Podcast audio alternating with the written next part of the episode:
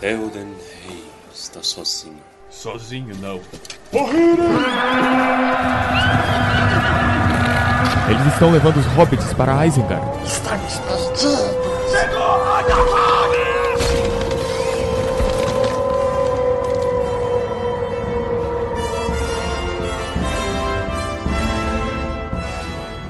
Almares, senhoritos e senhoritas, o meu nome é Torres e.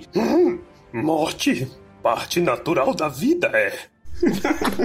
Foi que eu consegui. Meu nome é Baessa e a única certeza da vida é a morte. Meu nome é Cristina e eu não pretendo morrer tão cedo. Meu nome é Diego Clautal e diante da morte a única coisa a dizer é hoje não. Caraca! Muito Ideia. bom. E é isso, hoje a gente tá trazendo um tema sugerido aí pela galera no nosso Instagram, né? Foi um- uma ideia que passaram aí pro Clube Literário Tolkieniano. Hoje nós vamos falar sobre a morte, mas a morte na ficção. Trouxemos aqui nossa equipe, todos com traje de gala, perfeito, gravata borboleta, aquela gravata maravilhosa e de máscara. Paletó de madeira, não tem isso que é. um- Esse tema eu não conheço. Pedro hoje está dodói, ele não pôde vir gravar conosco, mas ele está longe de ser incluído nesse tema, com a graça de Deus. Então, mandem abraços pro, pro Pedro aí. Saúde. Tá? Em breve ele tá aí de volta com a gente. E vamos para a nossa conversa maravilhosa, porque promete muito e tem um cachorro latindo cretino aqui. Sempre na hora que vai gravar, o cachorro começa a latir.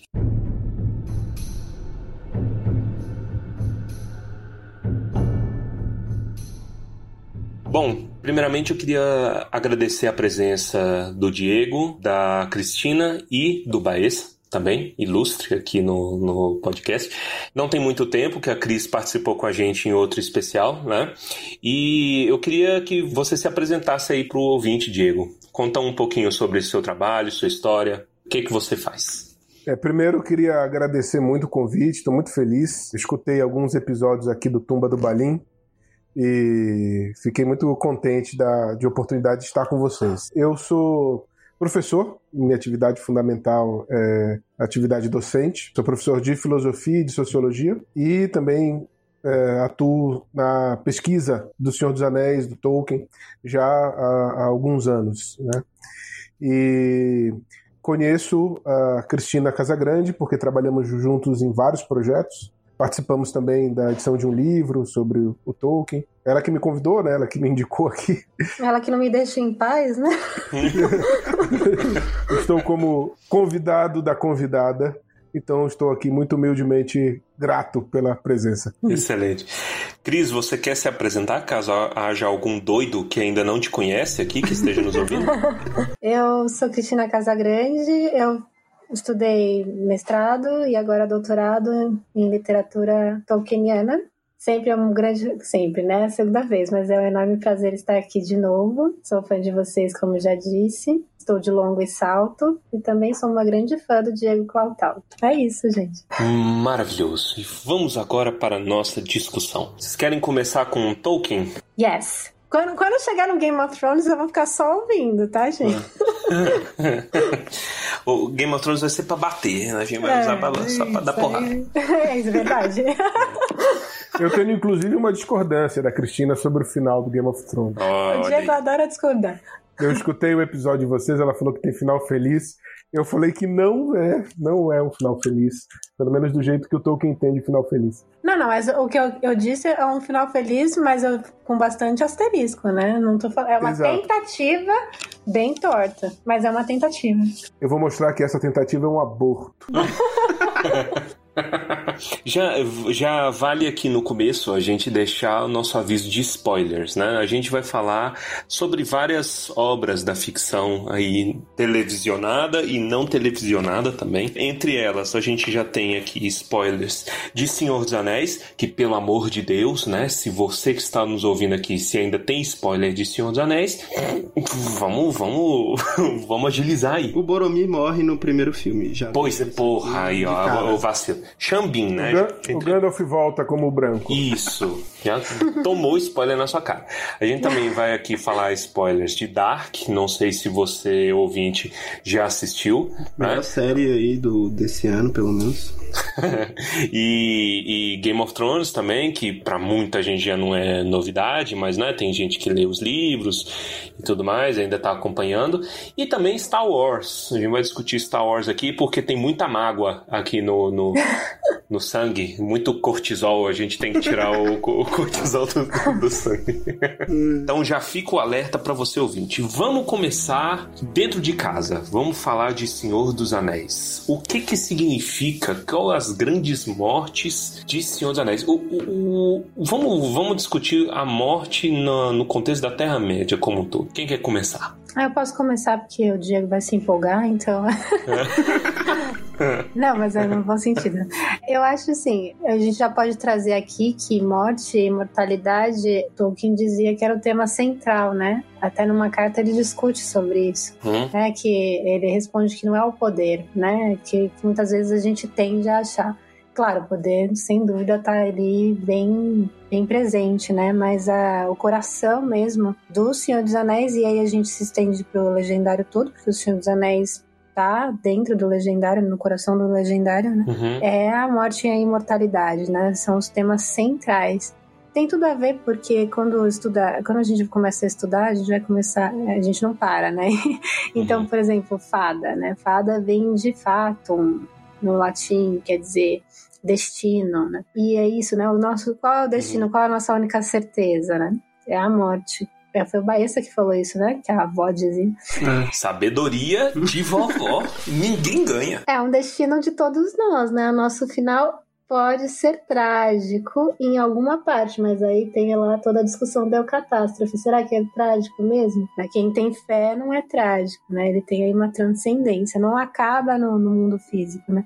Tem a descatástrofe, mas não acaba. Então é isso, é uma abertura, né? Eu compreendo como a Cristina, eu concordo. Acho que a morte no Senhor dos Anéis ela é uma realidade que está inclusa numa estrutura da realidade que compreende que a existência ela é boa e perene. Então a morte ela é um desvio temporário diante da realidade de tudo que existe, né? Então, com certeza o drama para quem é finito, para quem vê só parcialmente, a repercussão interna desse desvio, dessa pausa, digamos assim, é sempre muito terrível, mas como afirmação, a eucatástrofe, ela não é só um recurso literário, ela é uma afirmação sobre a realidade, quer dizer, a existência é boa e é, a existência tem um autor e esse autor é, faz com que a morte seja reinserida numa grande bondade. Então, nesse sentido, ela é a morte ela é necessária, é, mas ela não é definitiva. Muito sério, né, gente? Coisa que eu tava pensando, é um conceito que eu já vi algumas pessoas, inclusive católicos, criticando o Tolkien, falando que ele era agnóstico porque ele glorificava a morte. Porque ele escreve de uma maneira interessante que me intrigava. Ele fala que a morte dos homens é um presente de Eru. Os elfos são imortais, mas os homens, eles morrem independentemente da vontade deles. E aí o Tolkien chama isso de presente, e a galera critica, né? Não, a morte é a maldição dos homens, não é presente por conta do pecado, o pecado traz a morte, então Tolkien está glorificando a morte, etc. Aí eu queria jogar para vocês, para vocês falarem o que, que vocês acham sobre esse conceito, porque ele é intrigante e eu vejo que tem um pulo do gato que a galera tá perdendo aí. O que, que vocês acham? O, o Tolkien ele, ele dizia, né, que era a dádiva de Ilúvatar, né? Não exatamente, acho que o próprio Tolkien, mas dentro da narrativa é dito, né, isso. Uhum. Que a morte, na verdade, não é um castigo, é um presente.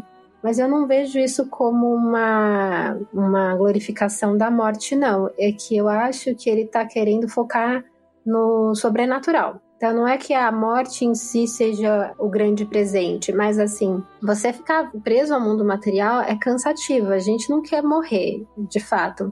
Mas este mundo cansa, né? É, Tanto é que tem alguns casos de elfos que resolvem morrer de, de alguma forma, né? Eles vão pra Valinor. Porque eles se cansam. Uhum. Então, eu acho que talvez aquela, aquela frase, né? O melhor ainda está por vir, é o que traz esse consolo, né? Ele, ele perdeu os pais muito cedo, né? O pai bem pequenininho, depois a mãe. Então, a morte é uma coisa muito presente nele, né? Então, essa fé de que você pode encontrar as pessoas que você ama num outro plano e ainda a religiosidade dele, né, faz aí ter um gosto maior pela eternidade, porque esse mundo tem muitos prazeres, mas eles são efêmeros, né? E chega uma hora que eles cansam. A gente sempre tem um desejo de mais, de mais, de mais. E qual que é aquele grande prazer que a gente não vai ter vontade de mais, que é a plenitude? Como se fosse aquele segundo de alegria, né? Sei lá, passei no vestibular. Depois perde, não, você nunca mais, você não vai voltar a ficar tão feliz do que naquele momento que você ouviu, né? Que você Uhum. passou. Então acho que assim, essa, fé na eternidade é aquele passeio no vestibular pra sempre, sabe? Uhum. Aquele sim da pessoa amada pra sempre, aquela notícia maravilhosa que não passa e ela sempre é novidade, então ela não é entediante, porque ah, as pessoas às vezes falam tédio, ou tédio ao céu é entediante, mas se existe tédio já não é prazer pra sempre, né? Não prazer, né? Não é felicidade pra sempre, mais do que prazer, né? É, eu, eu vejo essa questão é muito séria, assim, e, eu- e eu acho que isso é uma falta de compreensão de toda a proposta literária do Tolkien, assim, teria um desdobramento enorme. Dizer que, normalmente, quem acusa o Tolkien de gnóstico é, normalmente, pessoas até muito bem intencionadas, assim, para preservar a pureza da fé e tudo, eu acho até importante que exista essa crítica, porque, sim, existe uma leitura gnóstica do Tolkien, sem dúvida. Assim como existe uma leitura gnóstica do Evangelho.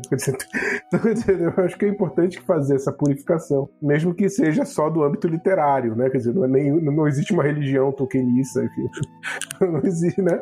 É, vamos fundar o- é uma apreciação cultural, quer dizer, como quem, como quem aprecia a pintura, como quem aprecia a escultura. Então, é, nesse sentido, é importante que haja essa crítica, porque é possível uma leitura desse jeito, né? Dentro do próprio universo do Tolkien, é engraçado quando eu vejo pessoas fazendo essa crítica de que o Tolkien é agnóstico, com base em algumas leituras do Tolkien, e é muito curioso, isso eu acho a coisa mais legal, assim, quando pessoas que não são necessariamente cristãs ou católicas, mas que são pessoas que leem com seriedade Tolkien, são dedicados, recusando essa, essa crítica, não para preservar a pureza da fé, mas para preservar o Tolkien. Quer dizer, não, você está dizendo que o Tolkien está dizendo uma coisa que não é assim que ele disse. Uhum. Quer dizer, ah, o, o Tolkien é agnóstico porque ele diz que a morte é um presente definitivamente, então ele cultua a morte. E quem lê o Tolkien vai dizer, não, você não está entendendo o que ele está dizendo. Às vezes a pessoa que é o tolkienista nem sabe muito de doutrina católica, mas ele só detecta a leitura parcial, incompleta, superficial e recusa a acusação de quem está querendo colocar o rótulo de gnóstico no Tolkien. Eu acho isso o fenômeno mais curioso. Quer dizer, Uhum. não é que é um católico que lê Tolkien que precisa defender o Tolkien. Não, basta o cara ler o Tolkien com seriedade, que quem acusa ele de gnóstico é recusado, é refutado pelo próprio cara por causa do Tolkien, né? Para ser legítimo com o que ele está escrevendo. Nesse caso da morte é um exemplo disso. Quer dizer, o, o dom de Ilúvatar não é que a morte ela é, segundo, por exemplo, a tradição gnóstica, uma libertação do mundo material, uma libertação do corpo, que a matéria em si é má, e que a verdadeira felicidade está fora da matéria, como se a criação do mundo fosse Uhum. uma prisão que a gente tem que se libertar, né? Essa é uma doutrina tipicamente gnóstica, quer dizer, a matéria é ruim Uhum. e o que existe é o espírito como positivo. Então seria essa a acusação, e quando ele diz que a morte é uma bênção, uma, um, a gift, né? um dom de Ilúvatar, quer dizer que seria essa ideia de que o bom é a libertação da matéria em direção ao mundo espiritual, como um gnóstico. Só que, assim, dentro desse contexto que o Tolkien está construindo, o mundo é temporário, né? A própria existência do mundo tal qual nós conhecemos, ela vai ter um, um término, ela vai ter um fim, e depois ele será reinserido na glória de Ilúvatar. E será uma nova canção, né? Quer dizer, existe uma escatologia que de fato vai recuperar a própria estrutura da matéria. E dentro dessa recuperação da estrutura da matéria, dessa nova canção que será cantada, a própria ideia de corpo que é integrante dos homens será reconstruído posteriormente. Então, essa escatologia que o Tolkien está colocando, nesse sentido, ela não é gnóstica, porque ela não despreza a matéria, porque haverá haverá uma reinserção da realidade na própria existência de Eru, de Deus. Né? Então, nesse sentido, por que, que a morte é um dom? Porque é dito né, no Silmarillion, na, quem lê com cuidado detecta isso, até mesmo nos outros da History of Middle-earth, você vai ter ali a ideia de que quando os homens chegam, eles estão fugindo do Oriente, eles estão indo para o Ocidente como uma promessa, em busca de uma promessa. E as várias discussões é por que, que eles estão fugindo? Porque um grande erro que eles cometeram. Então ninguém sabe exatamente o que aconteceu, né? Nesse sentido, o pecado original que teria inserido a morte no mundo, ela teria poderia ter um espaço de concordância ali, né?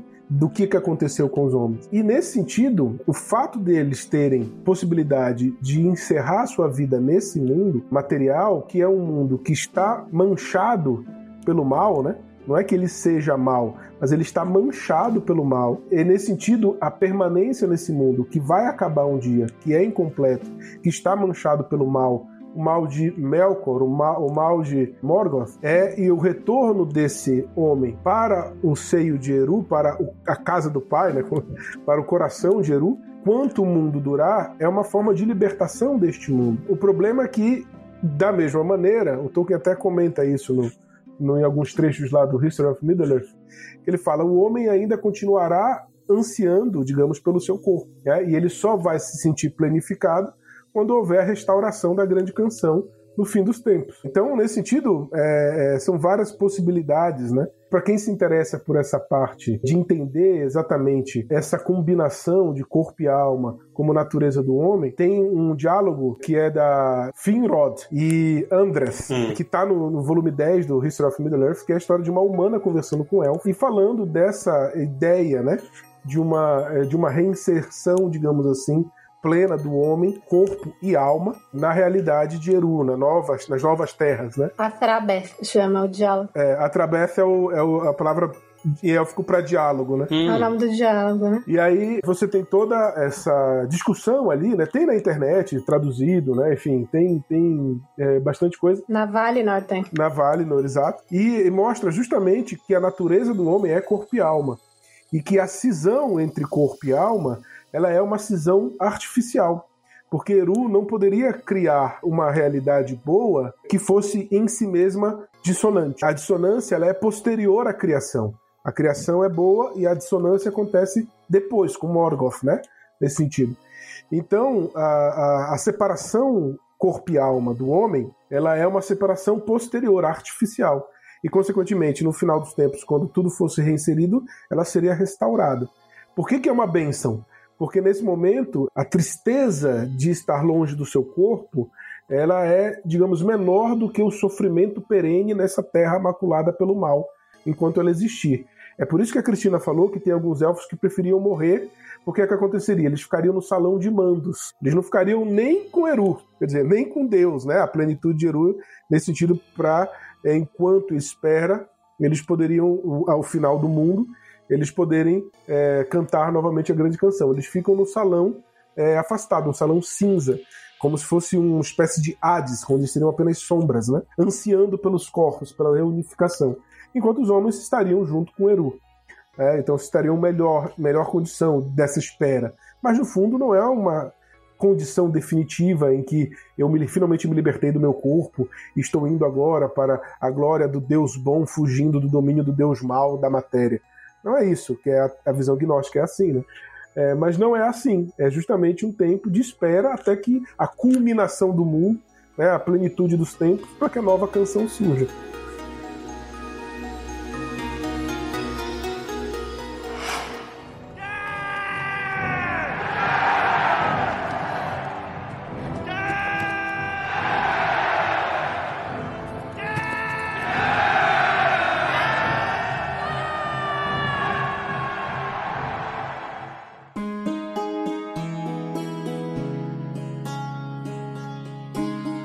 Contexto, por que, que a gente está conversando isso, né? Porque é legal a gente ver relances dessas ideias no Senhor dos Anéis, no Silmarillion, quando a gente lê, mas requer um pouco mais de, de pesquisa, né? De, se você gosta muito da obra e aí você vai pesquisando, você vê os pensamentos do autor, como ele construiu o livro, como ele construiu o universo dele. E com essas premissas você vê que no Senhor dos Anéis, na Terra-média em geral, tem premissas muito bem estabelecidas, tem leis verossímeis, né, que tem é, que a gente consegue espelhar na nossa realidade que são muito bem estabelecidas na obra como um todo. E é isso que dá aquele gosto maravilhoso que o legendário tem em nos comunicar verdades, né? O gosto da subcriação que o, que o Tolkien até falava. Mas isso tudo dita regras, né? Então, como, como é a dinâmica de vida e morte, além. Não necessariamente todas as obras têm isso. Tem obras que nem se preocupam em citar e são boas também em, em si por trabalhar nisso. E são essencialmente diferentes. E, e aí, pegando nesse, nesse gancho, ainda falando de Senhor dos Anéis, vamos falar sobre mortes, as mortes maneiras. O que, que vocês acham, agora o nosso papo de fã, o que, que vocês acham que seria, tipo, a, a, melhor morte? Já aí pegando um caso aí do, do, do nosso troféu Tumbadouro, a melhor morte em Tolkien que vocês diriam, qual seria? E por quê? Ah, em que sentido? Que, que bem feito que morreu ou mais bem bela, mais comovente? Bem o feito. Que você, ah, o que você quiser. Ah, tá. Que, qual que você acha que é mais bem feita? Dramática. Mais maneira, bonita, épica, dramática? Olha, tem várias mortes bem dramáticas, mas bem feito, ahá, morreu, eu não consigo pensar. Eu posso eleger o contrário, a pior morte? Pode. Pode. A melhor pior morte. Isso. É a melhor pior morte. a do Fingal, porque tipo, eu acho ele tão idiota, me irrita muito, sabe? Ele é tão besta, gente. Ele me irrita, ele não é digno da Melian. Desculpa, Diego, eu sei que você gosta dele. Mas é assim, sabe, pra quê? Não, vamos juntar, não Glamir, mais Silmari, a Silmari. Vamos lá, vamos ter tudo pra, ter tudo pra mim, não é mesmo? Desculpa aí a cacofonia. Mas é um ter tudo mesmo. É. Tá valendo. Então é aí vai lá e morre, bobão. É a morte mais patética que eu acho. Mais até que do Gollum, sabe? Porque assim, no, no, no livro, a morte do Gollum é bem besta, eu acho. Uhum. Ele morre num tropeço, né? No Uhum. filme é mais. Não besta no sen- sentido de desmerecer o, o narrador, tá? Uhum. Mas no sentido de que ele é tão obcecado pelo anel que ele morre assim, ele é facinho. Tudo, o anel tem um efeito muito rápido nele, né? Pra ele matar o Deagol, né? O amigo dele, desculpa eu falar, Deagol eu sei que irrita, mas vamos se acostumar. Eu não consigo. Mas aí a, a professorinha aqui se esforça. Hum. Tirando Lewis, eu não consigo falar C.S. Lewis, mas é- eu falo Lewis ainda, mas beleza. Aí, voltando. Aí ele mata muito rápido, o, o, o Smeagol mata muito rápido o Deagol. E no filme não, tem mais uma emoção, mas é compreensível, né? Mas é, o narrador coloca porque ele mostra o quanto ele é fácil pro anel, né? O, o Gollum. Uhum. Então a morte dele é um tropeço, porque já tá tão obcecado pelo seu próprio ego que o anel, né, é uma representação do seu ego que ele plaft, né, cai meio bobo assim, né? Já no filme tem uma emoçãozinha a mais porque é cinema, né? Uhum. Então, assim, mas mesmo assim, acho que o Thingol ele me dá mais raiva, sabe? Porque ele é um elfo poderosíssimo, né? A princípio seria o chefe dos Telerin, né? E depois do Sindarin. Então, assim, eu acho que realmente me irrita. Uhum. Mas tem muitas mortes que eu gosto de, de- pela beleza, né? Muita gente se comove pela do Boromir, não, não é a minha favorita nesse caso. Acho que uma das Sim. a- as duas, minhas duas que estão assim de beleza, né? Embora seja triste, seria a do Finrod e a do Beleg. Mas acho que a do Beleg ainda ganha, porque né, a pessoa estudou a visagem, né? É assim, é tão é tão comovente, assim, porque, tipo, ele vai lá, salva o amigo. Trágico, né? É, e, e sim, você fala, não, ele vai matar. Ai, meu Deus, por que não? Tô vendo. Matou. Ai, que É. desgraça. Então, assim, realmente é muito triste, sabe? Porque ele vai lá, salva e não enxerga, né? E você fala, olha, falou pra não escolher aquela arma, né, meu filho? Mas a Amélia falou, mas foi lá e escolheu, né? Uhum. Então, acho que tô colocando assim de uma forma engraçada, mas na hora que a gente lê, não é, né? É então, muito assim, trágico. É, tem muitas, né? Da Nienor e do Turing também. A coitada da Nienor tá grávida, se mata. Então, realmente é muito, muito forte mesmo. Mas acho que eu escolheria a do Beleg. Do, De Uhum. Bela, né? De, e do single troféu melhor pior.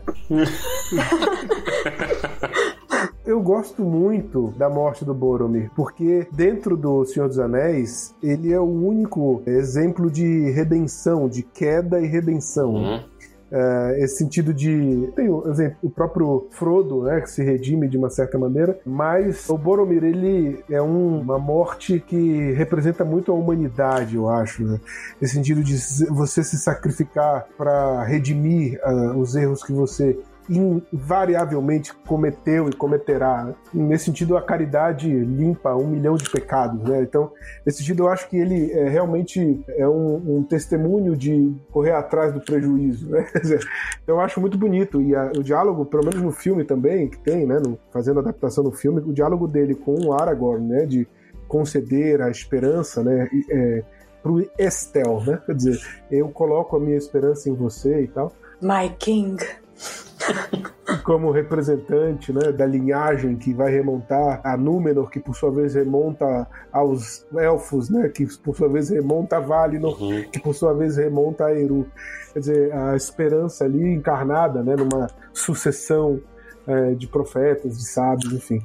É, não é só o Aragorn, né? É o Aragorn e tudo que sacramentalmente ele representa. Então é a morte diante do sagrado. Então eu acho isso muito legal, assim, é, é, do, do Boromir. E, uma morte que e, é, também, enfim, me, me comove muito é a morte do Gandalf, Uhum. o cinzento.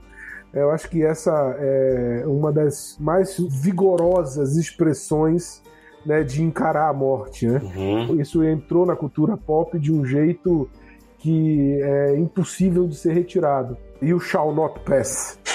Ah, maravilhoso. Eu sou um servidor do fogo secreto. Vem na nossa cabeça na hora, né?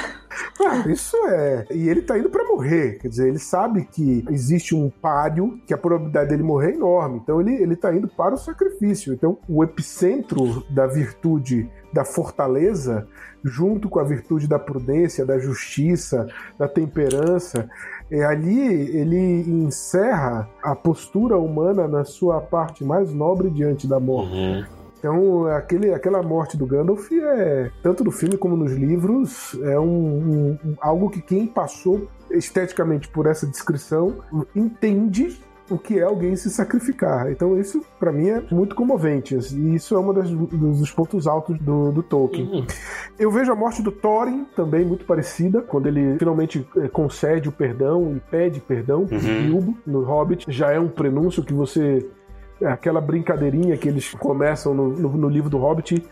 E de repente você tá vendo alguém que foi digno o suficiente para fazer uma travessia em nome do povo dele, caiu na lama, né, foi, até o fim no seu egoísmo, na sua na sua no ensimesmamento e ao mesmo tempo consegue fazer o passo e, e- e conseguir no seu leito de morte para ter paz né, pedir perdão para aquela pessoa que ele foi injusto. Então, eu acho que essas mortes, assim, isso é o épico no Tolkien. Essa oscilação, essa amplitude do que é de mais baixo no ser humano Uhum. para aquilo que é de mais alto. né? Então, essas mortes, e diante da morte é que as coisas se revelam.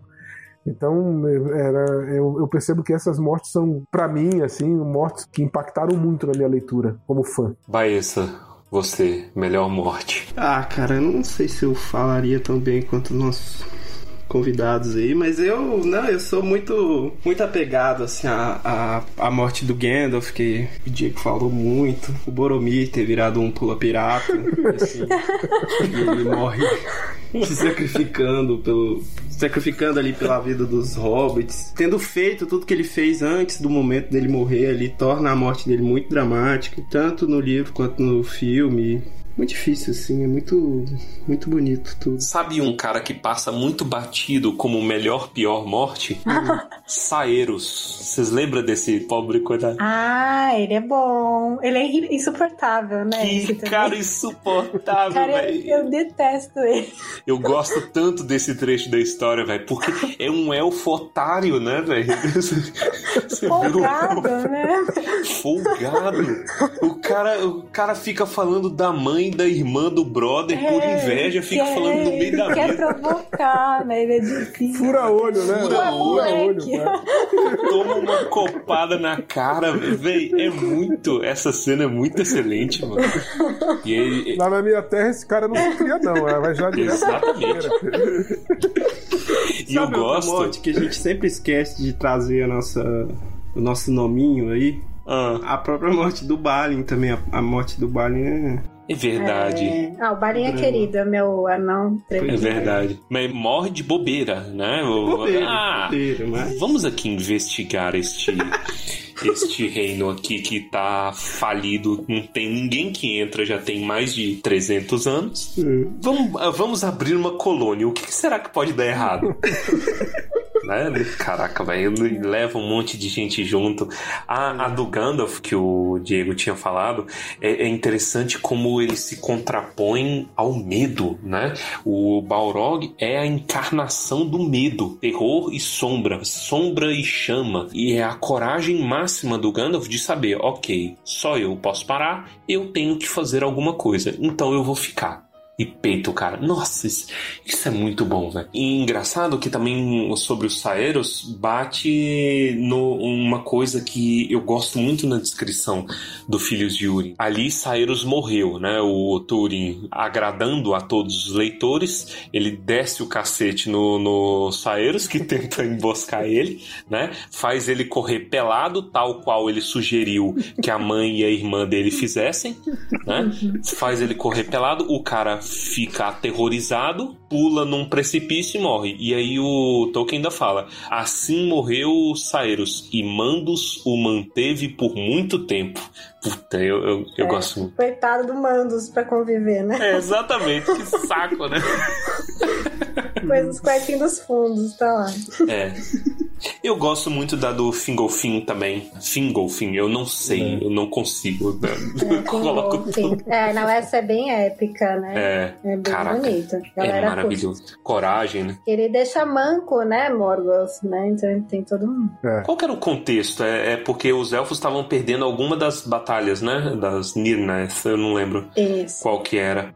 E aí ele sai do castelo dele, alguma coisa assim, não é? É, não me lembro desse... Tem muito tempo que eu li, eu li essa cena. Essa cena é maravilhosa. A gente lê várias vezes, mas é difícil pormenorizar assim, dar uma estudadinha antes, né? Eu só sei que ele tava lutando contra Morgoth numa dessas batalhas Uhum, e ele consegue golpeá-lo, né? uhum, A ponto de deixá-lo manco pra sempre, né? uhum. E se você for ver, a proporção é imensa. E ele desafia o Morgoth, ele bate na casa dele, bate no, em, em- nas Tangorodrim, né? Eu acho que já era Tangorodrim na época. Ele bate no, no portão de Angband e, e fala: Vem aqui se você for macho.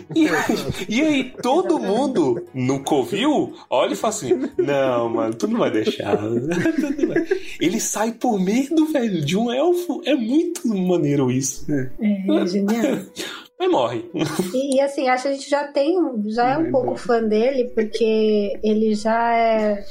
Tem muito mais brilho que o Fëanor, né? No sentido Ah. de lealdade. Uhum. Então você já começa a se simpatizar e ao mesmo tempo ele não é tão bonzinho assim, né? Uhum. Então ele tem aí um sangue nos olhos que a galera curte, né? Uhum. Então, só que é um sangue nos olhos sem ser canalha, né? Pra não falar um palavrão aqui, que eu sou uma lady. I'm like a lady.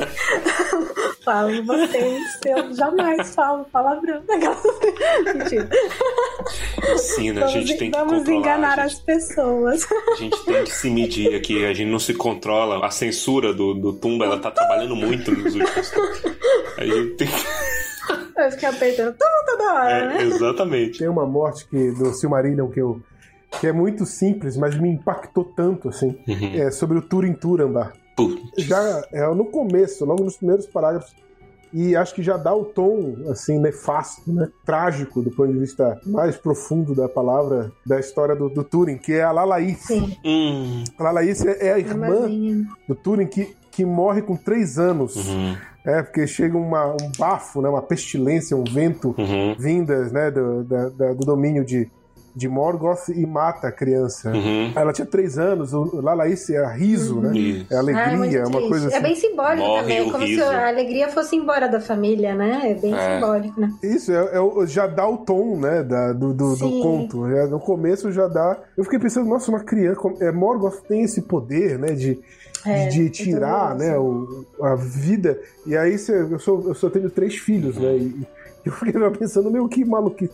E aí você fica pensando, né, da, da morte das crianças. Uhum. Meia- E aí você fala assim, ah, este mundo caído, né? Este mundo da mortalidade. O que, que é uma criança de três anos, né? Assim, acho que quem já teve alguma experiência de perder uma, uma criança, é, sabe, eu tive a oportunidade, né, de terrível de presenciar isso muito de perto com um amigo meu e é um Nossa. negócio É. pavoroso, assim. Uhum. Então, isso repercutiu em mim também de maneira muito grande, assim, uma, uma- não é muito épica, são poucas linhas que ele descreve, Uhum. é, mas o simples fato de. Parece que faz todo um. Já mostra a uma desgraça. né? reviravolta, assim. Uhum. É, exato. É uma história de terrível. desgraça mesmo. Uhum. A marca que deixa na família, que deixa na mãe, que fica ainda mais severa do que já era, né? Sim, ela fica amarga, né? Tem outro que eu tava lembrando que ele é muito legal e a gente até tava debatendo um tempo atrás, que era o, o Thelden, né?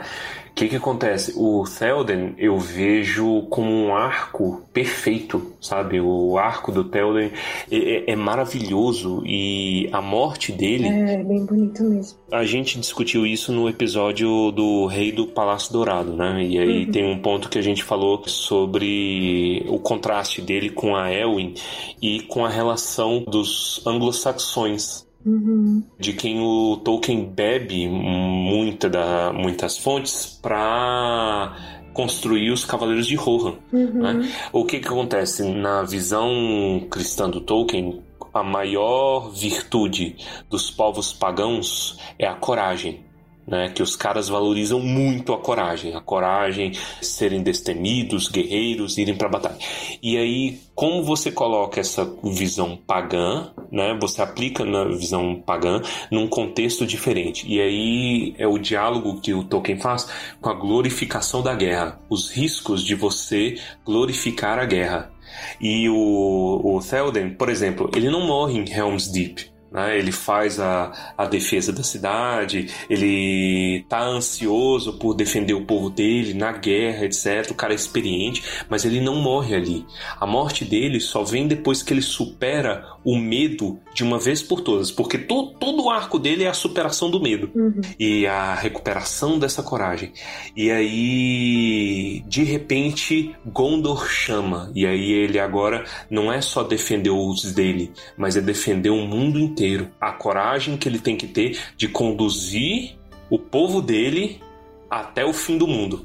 E aí chega, ele termina lá com uma, uma morte triunfal, né? Finalmente, não me envergonharei perante os meus pais. E aí ele se vai. Nesse contexto do arco é muito legal, cara. Esse diálogo que ele tem tanto com a coragem quanto a glorificação da guerra, apesar da glorificação da guerra ser muito essa análise ser muito feita com a Elwin posteriormente, mas fi- fica aí, é um- uma boa referência. É, os Rohirrim, eles são um povo muito interessante, né? E tem toda essa cultura anglo-saxônica que você falou.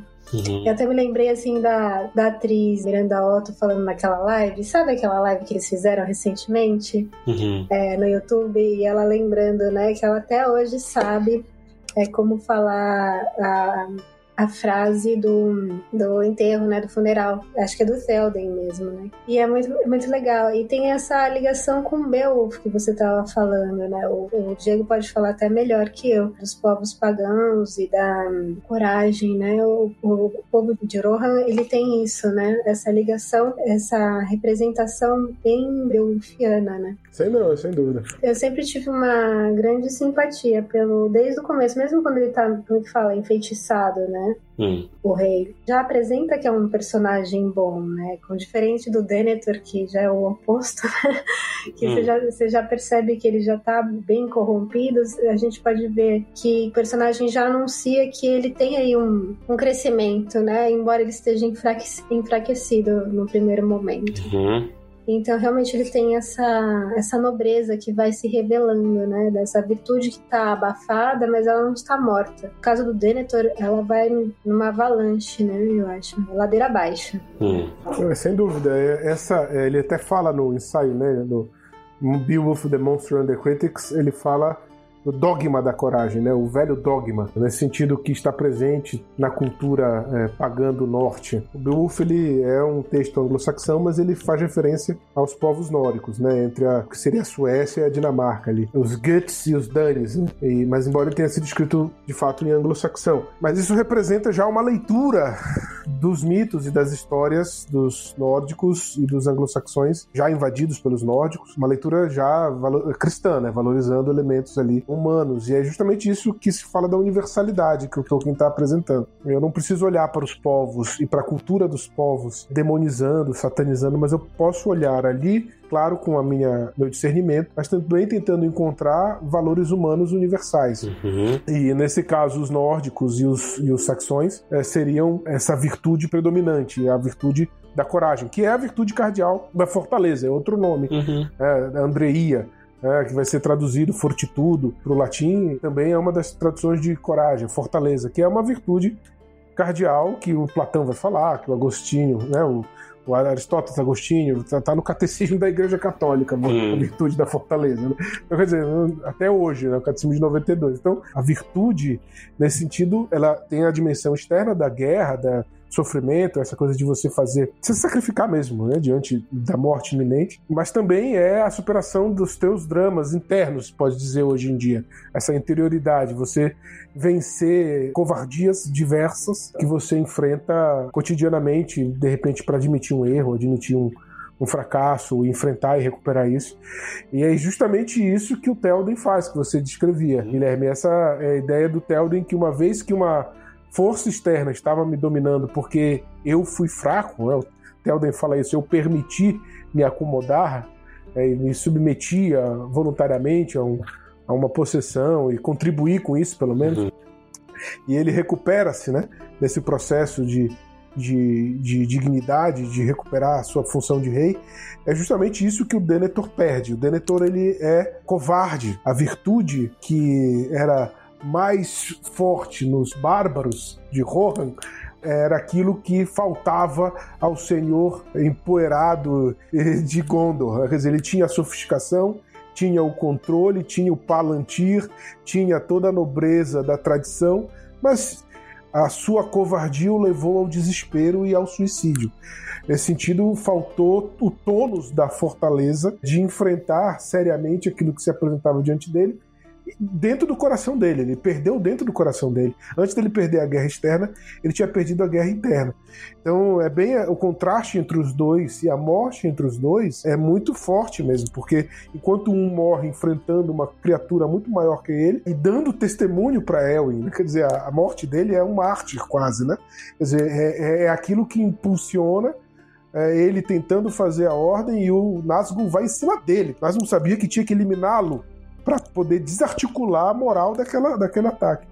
E o Nazgûl, muito perspicaz, inteligente, vai no ponto certo. E ao mesmo tempo a morte do Elden motiva Elwin a fazer a grande, o grande enfrentamento famoso. Né? E por outro lado, o Denethor morre querendo se queimar, como os, os antigos reis pagãos, né? The Hidden Kings. Quer dizer, ele faz uma referência aos reis pagãos que se queimavam, mas ali é uma inversão completa é uma paródia demoníaca, né, se pode dizer, porque ele está justamente pegando a externalidade do paganismo, que seria essa coisa da pira, né, é, mas ele não está assumindo a nobreza do paganismo, que seria essa virtude da coragem que estaria presente, inclusive para ser educada, né, para ser como exemplo para os outros povos. Né? Uhum. Então nós devemos aprender universalmente, como seres humanos, essa coragem, que é uma coragem, antes de mais nada, interna, que depois se traduz. Então o, o, o Telden já tinha perdido a batalha no coração dele há muito tempo, por isso que ele se entregou ao desespero. né? Uhum. E a pira aí, pelo menos em português, a pira tem. A gente pode fazer uma brincadeira, né? Porque ele parece que ficou meio louco também. então, parece que Isso. ele tá pirado, né? Nem sei se a, A raiz pira- da palavra vem disso. A pira do pirado, né? É, então ele fica meio nos dois sentidos.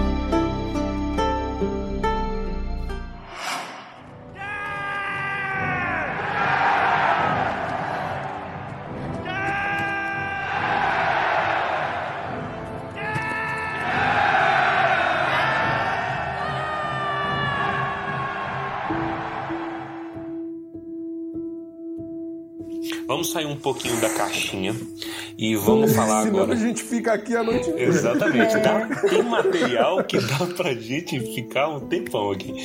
Sair um pouco da caixinha e vamos falar então sobre séries, né? Séries e outras obras aí da, da ficção e mortes boas e ruins, né?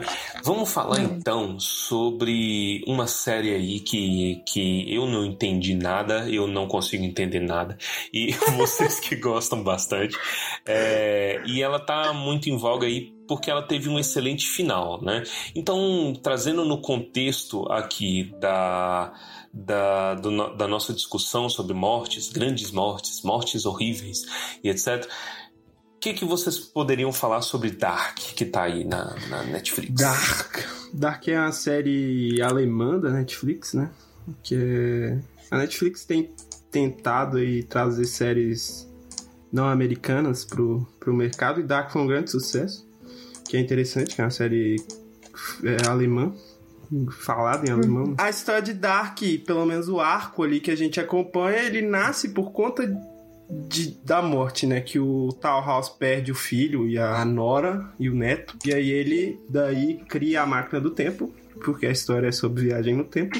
E aí começa a confusão que ninguém entende. É, bom, eu assisti essa série interrompendo meu marido o tempo todo. Mas calma, pera, dá um stop. O que, que aconteceu aqui? ele assistiu duas vezes cada, as duas primeiras temporadas. Então ele tinha mais claro, né? Eu assisti só uma vez. Eu, eu tenho um problema com a segunda de uma trilogia. Sempre é a parte que eu mais detesto. Hum. Não, vai, não vou exagerar, que eu menos gosto, vai. Então, assim, eu, não, eu já tinha me decidido, mas no caso de Dark eu não ia assistir, mas aí eu fiquei com vontade, porque voltou o hype, então eu assisti a terceira temporada. Mas eu tinha me irritado tanto com a segunda temporada, a primeira eu tinha gostado bastante. Agora, o final, eu acho que o final, ele é. Eu fico na dúvida se ele é o melhor melhor ou o melhor pior, entendeu? Porque. Ele é, ele é interessante, mas ele é ao mesmo tempo é patético é, pra mim, sabe? ele, tem, ele tem essa dualidade de ser genial e patético ao mesmo tempo. É. Mas eu acho que tem a ver também com a filosofia, né, de Dark. Sim. Que é mais nihilista e é uma, um tipo de filosofia que eu não me identifico muito.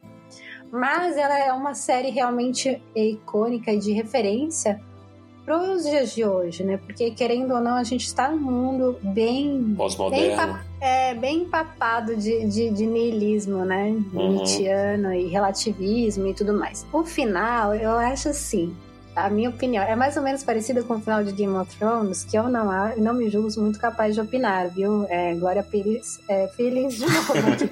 Glória Pires. Mas assim, é uma tentativa, mas não bem sucedida, de um final feliz. Por quê? Eu, eu enxergo dessa maneira. Porque eu acho que sem esperança nenhuma a gente fica louco. A gente fica, é, obviamente, desesperado, né? E então o ser humano ele precisa da esperança, sabe? E então assim, quando eles vão e se transformam em purpurina, o Jonas e a Marta, Aham. Ô, Diego, você conseguiu? Você assistiu até o final? Assisti, assisti tudo. Ah, tá, tá. Então, aí, porque eu fiquei enchendo o saco pro Diego assistir, então, beleza.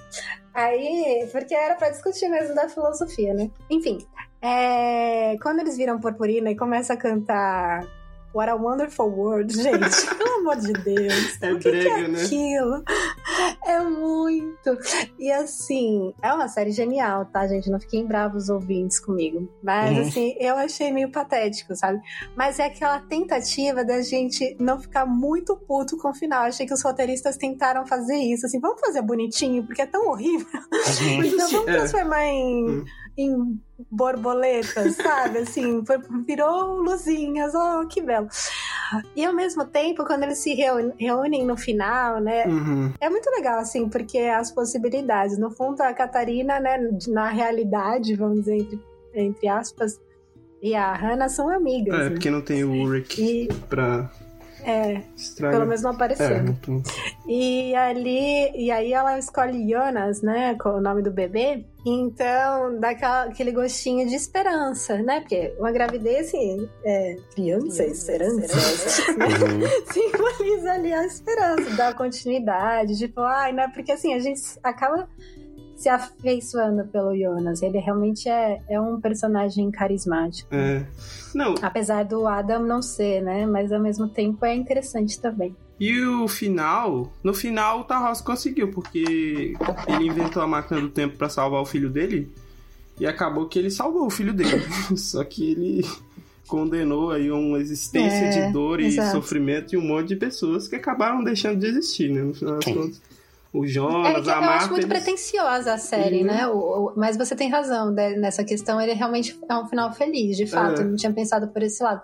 Mas eu acho meio pretensioso, porque o homem é seu próprio criador e seu próprio salvador. Será que realmente vale a pena você, a partir do momento que uma criatura existe, matá-la? É uma eutanásia, É. de certa forma, né? O homem sendo a medida de todas as coisas. Mas né? assim, eu achei, e eu até tinha visto essa teoria na internet já também, que o final poderia ser muito pior, porque quando a Marta e o Jonas eles aparecem lá no meio da estrada, por um momento eu achei que eles causariam o acidente do filho do cara e eles seriam Uhum. culpados por todo o rolê. Se, se vocês pudessem resumir Dark como um todo, pra caso tenha algum ouvinte que não, Hum. não conheça, vocês resumiriam como? Você quer que eu faça o ouvinte querer ver ou não querer ver? Isso, eu quero que- fazer o ouvinte De querer. fato, se você não Acho que assistir, o Baessa pode fazer esse é, papel. é né, porque gente? eu acho que se você não assistir, tudo bem, porque não existiu mesmo.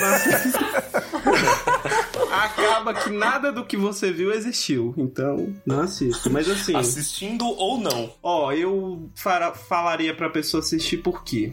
Porque você vai aprender uma ou outra palavra em alemão. Assista legendado. Cara, isso é muito legal, né? Eu virei pro meu marido e falei assim: sabe que tem algumas frases que eu tô reconhecendo? Isso é muito legal. e. É isso. É só pra aprender alemão, fazer um crash legal. Você exercita alemão. o cérebro. É, ela se exercita ali, você ficar tentando lembrar nome de Isso. família. Pô, você acaba estudando é, direito, vara, vara da família. A- aprende a fazer árvore genealógica, se precisar um dia fazer. Putz, genial ali pra você aprender. Mas, É isso. mas vocês acham, vocês acham que é uma, é uma história bem escrita? Cara, eu acho que não.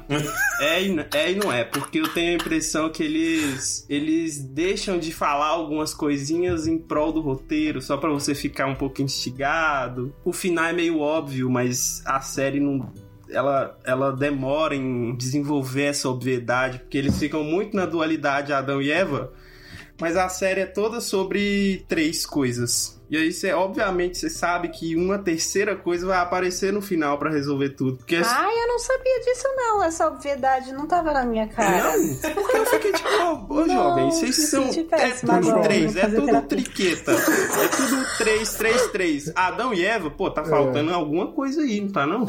Mas é, é bem escrito assim. Assista, é Eu legal. acho que ela tem um probleminha da maioria das séries. Eu não sou muito de ver série. Não, que eu não assista, mas eu não sou a louca das séries. Eu também. Mas pelo que eu vi, assim, é um problema que é muito comum nas séries, né? É que eles tentam resolver tudo de última hora. Sim, Não é que nem How I Met Your Mother, que realmente Não, é o é pior podre. série nesse sentido, né? Eles Nossa. resolvem tudo no último capítulo. Nossa. é a morte da mas, série. É, que é uma série ótima, mas não o fim. É.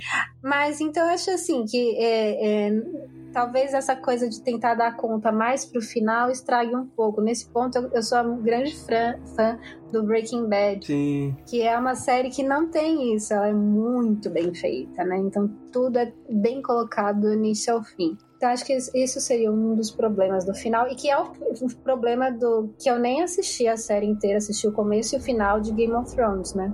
Que é isso. É, deu uma o acelerada final ali irritou no a final. maioria das pessoas porque na verdade ficou forçado. Se tivesse sido bem explicado, talvez não irritasse tanto. Isso porque Dark é uma série que foi pensada para três temporadas de 10 episódios e só.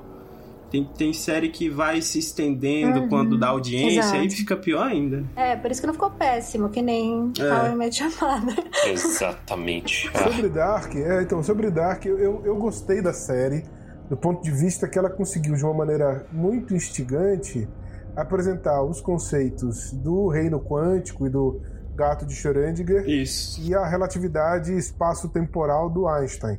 Então são essas duas, esses dois conceitos científicos, eles ficaram muito bem é, explicados do ponto de vista ficcional, quer dizer, num, num romanceado, né? É, num- no que aconteceria se de fato a- esses dois fenômenos, numa das possíveis soluções de conjugação entre essas duas teorias, porque o grande problema hoje da física é justamente como compatibilizar numa teoria unificada tanto a parte quântica quanto da parte da relatividade, quer dizer, isso é um exercício numa fronteira da física teórica, quer dizer, ninguém sabe direito como compatibilizar essas duas grandes teorias, é, e aí eles propõem de maneira que eu falo que é a gambiarra alemã, que até fazer gambiarra é complexo, né?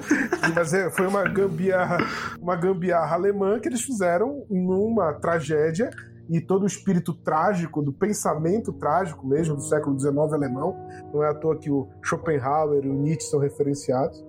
né? Então essa ideia de que o, o mundo é vazio e que existe um, um descontrole é, sobre a, a- a nossa própria vontade, a nossa própria vontade é refém de uma outra vontade que nos conduz toda a discussão do vazio que isso gera é, de, de opções, né? a falta de esperança, é um pensamento trágico mesmo, né? O mito do eterno retorno, tudo está se repetindo, do Nietzsche, enfim, toda essa combinação da filosofia alemã com a, a física alemã, né? quer dizer, tanto Einstein quanto Schrödinger, né?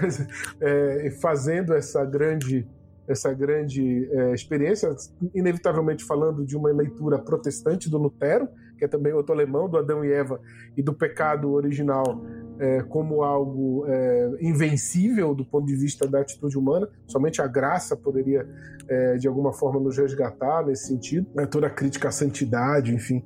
É, então é, é uma grande ode ao, ao pensamento alemão, à história intelectual da Alemanha, assim, vejo. É, e nesse sentido é muito rica é, é, para até aquelas sociedades esotéricas, né, antroposofia, teosofia, todos flo- floresceram no ambiente alemão, representado pela tábua de esmeralda que o padre lá tinha é, tatuado na costa, né, e todo o símbolo que era da, da ordem, aquelas ordens secretas alemãs, enfim. Então é uma grande homenagem assim de- da, da, da cultura e da intelectualidade, o drama de Adão e Eva numa leitura protestante dessa coisa da ainda presentes, né, sem uma redenção via humana, mas só pela graça. É, isso se, se reproduz no crepúsculo dos deuses, né, onde tudo se destrói e recomeça de novo. É, quer dizer, é, também do Wagner, do Richard Wagner, né, do Anel dos Nibelungos. E a própria ideia do Tristão e Isolda, ou mesmo é, da, da- do Siegfried, da Brunilda, quer dizer, a- o, o casal romântico que quer ficar junto e não consegue, ecoando um Romeu e Julieta mais pesado. Né? Então, tudo isso é muito interessante na série. Ela, ela evoca uma, uma- um refinamento mesmo, é, sinfônico quase, assim, uma verdadeira é, é, ópera. Né? Você pode pensar é, nesse, nesse, nessa ideia misturando todas as, as possibilidades. Eu acho que o grande problema, do ponto de vista de roteiro, é o problema científico. Quer dizer, se a gente é completamente destinado a uma repetição é, e o tempo e o espaço é, eles são o mesmo e já estão definidos, né, é, por que, que existe um momento em que isso congela, né? Quer dizer, se está tudo fechado, como é que tem uma saída? Que brecha no sistema é essa? Que loop né? infinito é Pensando esse que ali. tem É fim, aquele né? negócio do infinito, né? É É, aquele que, nozinho, que, né? que, que loop infinito é esse que tem um momento em que ele pode ser interrompido? Uhum. Ué, É naquele infinito, nozinho, é aquele nozinho lá do oito deitado, do É, infinito. cara. Tem aquele. Mas aquela... esse nozinho, mas esse nozinho, ele é o conectivo, ele não é a disrupção. Ele conecta os dois espaços. Mas eu acho que ele é a os saída. dois, né? Acho que é isso. Não, então, mas se o infinito não tem saída. É, esse é. Calma, peraí, que agora eu tô a Renata Sorrar nesse momento. Ó a loucura, ó a loucura. Começou. Não tem saída do infinito. Eu tô só fazendo equações na minha cabeça. A questão é que eu entendi a proposta do roteiro, que ele diz que o ponto tá ali. Aham. Mas aquele ponto, do ponto de vista do infinito, é o conectivo entre todas as possibilidades. Ele não é a saída de to né, do loop. Né? Ele é justamente o elo que conecta a subida e a descida. Ele é o loop em si. Ele não é a saída do loop. né? É, e aí, aí você tem que lançar a mão da outra teoria, que é a teoria quântica, que na verdade tudo que você faz gera um outro você. né? Então cada. E, e aí não precisa ser um ponto. Tudo que você faz gera multiverso. Se eu espirro ou não espirro, gera um multiverso. Se eu coço a cabeça ou não, gera um multiverso. Por que, que tem que ter uma explosão de antimatéria para poder gerar um multiverso? Exatamente. Ah, eu não sou física, disso. prefiro ficar quieta. Então, do- Too much information. essa é a gambiarra alemã do ponto de vista da teoria física. Ah, é outra então. gambiarra que eu vou É falar. porque ele traz o gato de Schrödinger na série. O gato de Schrödinger é, é uma é um experimento mental, né? Na verdade é, um, é uma ele não existe, não- ninguém colocou um gato, tá, para dentro de uma caixa e deixou morrer. Tá? Eu achava que era isso quando eu era Não, mais não. novo. Eu falava assim, caraca, como? Seria Então, bizarro. que que é isso? Seria bizarro se ele ficasse vivo também É, sim. tempo. E que o gato de Schrödinger, ele tá vivo e morto ao mesmo tempo, né? Nesse experimento mental. E ali na série eles colocam que tudo acontece e não acontece ao mesmo tempo. Então, os dois universos coexistem por conta dessa extrapolação do, do, do- experimento de Schrödinger. É meio complicado, assim, mas é legal. É por conta da dualidade onda e partícula, né? E aí é porque ao longo de, de muitos anos a gente tinha um consenso em que matéria é partícula, né? É, tudo é, é matéria, etc. É físico, palpável. E onda é uma coisa que tá lá, é uma energia, etc. E essas coisas são distintas entre si. E aí foram fazendo vários experimentos, etc. E algumas coisas, alguns experimentos envolvendo elétrons que se acreditavam ser matéria, de repente viram que agia como onda. Mas também como matéria. E aí, é, essa foi a loucura da, da, da física quântica, que ele podia ser um ou outro. Depende só da hora que você tá olhando. Tá parecendo eu com minhas chaves. Né, que ela desaparece assim, e aí você olha, ela tá exatamente no lugar onde você tinha E acabado o de fato olhar. de você olhar já influencia na, Nossa, na isso coisa, né? acontece, né? gente? Qual que é aquele filme que fala um pouquinho de céu interestelar, gente? Qual que é que tem um pouco? O Ou é a origem? Eu confundo, eles são muito Física parecidos. quântica? É, não, que tem um outro, que tem um mundo à, à parte. É o É, Interestelar? de Interestelar. O final é, bem Interestelar. parecido, inclusive. É, É, bem, bem legal diferenciado. esse filme. É bem parecido mesmo. A questão é por que que no, no Dark, é, só nessa possibilidade do multiverso, quer dizer, se tudo é onda e partícula ao mesmo tempo, e tudo depende do momento da observação é, de quem observa, e aí en- encastela, né? E ao mesmo tempo existe os dois, os, os dois existem simultaneamente até o momento que o experimento fixa, né? E aí o experimento fixa, ele se, se cristaliza como partícula onda. A pergunta é se hum, tem muita gente que não, muitas coisas acontecem e ninguém tá vendo. E as Uhum. coisas existem simultaneamente. A pergunta é, por que que só dois mundos? É. Por que que não dois, quatro, oito, 16, 32 exponencialmente, né? Por que que. Isso, Porque a gente já que fica louco mundos? com Então, essa é a três gambiarra- mundos. Essa é a gambiarra alemã, né? Do ponto de vista narrativo, né? E ignorar completamente é, o regime nazista na Alemanha também, que eles não passam em nenhum momento na Alemanha nazista. Questão É, política. exato, é. evitar problemas Evitar problemas. históricos. Nossa, é verdade. Realmente, não, não nem passou pela minha cabeça. Mas Verdade. é fácil, porque vai pra frente, vai pra trás, né? É. Eu acho que uma outra coisa é, que me incomodou, além dessa gambiarra é, é, alemã, É, eu acho que, assim, mas é um ponto de vista que, do ponto de vista literário, narrativo, esse problema da, da conjunção das teorias científicas é um problema de ciência dura, assim, tipo, é um problemão, então tudo bem. Mas eu acho que um, um, uma coisa que me incomodou também, eu acho que eu entendo o que a Cristina diz, dessa questão do niilismo, é, que é algo muito dramático, que é, é quase como se fosse uma glorificação ao suicídio, né? Porque é, o que, que é o final feliz? É a antivida. Quer dizer, ah, eu estava conversando com a minha mulher, ela falou, não, mas eles se sacrificaram para o bem de todos. Então foi uma coisa quase de um sacrifício é, agápico, assim, caridoso e tal. Mas a, a, pergunta é que esse sacrifício, é justamente a discussão que a gente fazia sobre a metafísica, quer dizer, o, o elemento que é, a gente postula como existente fora da nossa é, breve existência. É, eu estou apostando que existe algo que vai é, sustentar toda a realidade apesar da minha morte, ou eu estou indo para o vazio, quer dizer, a saída do meu sofrimento não é o amor é, para encontrar algo que sustente esse amor, que seja a própria existência, né? o ser como uma coisa boa, amorosa.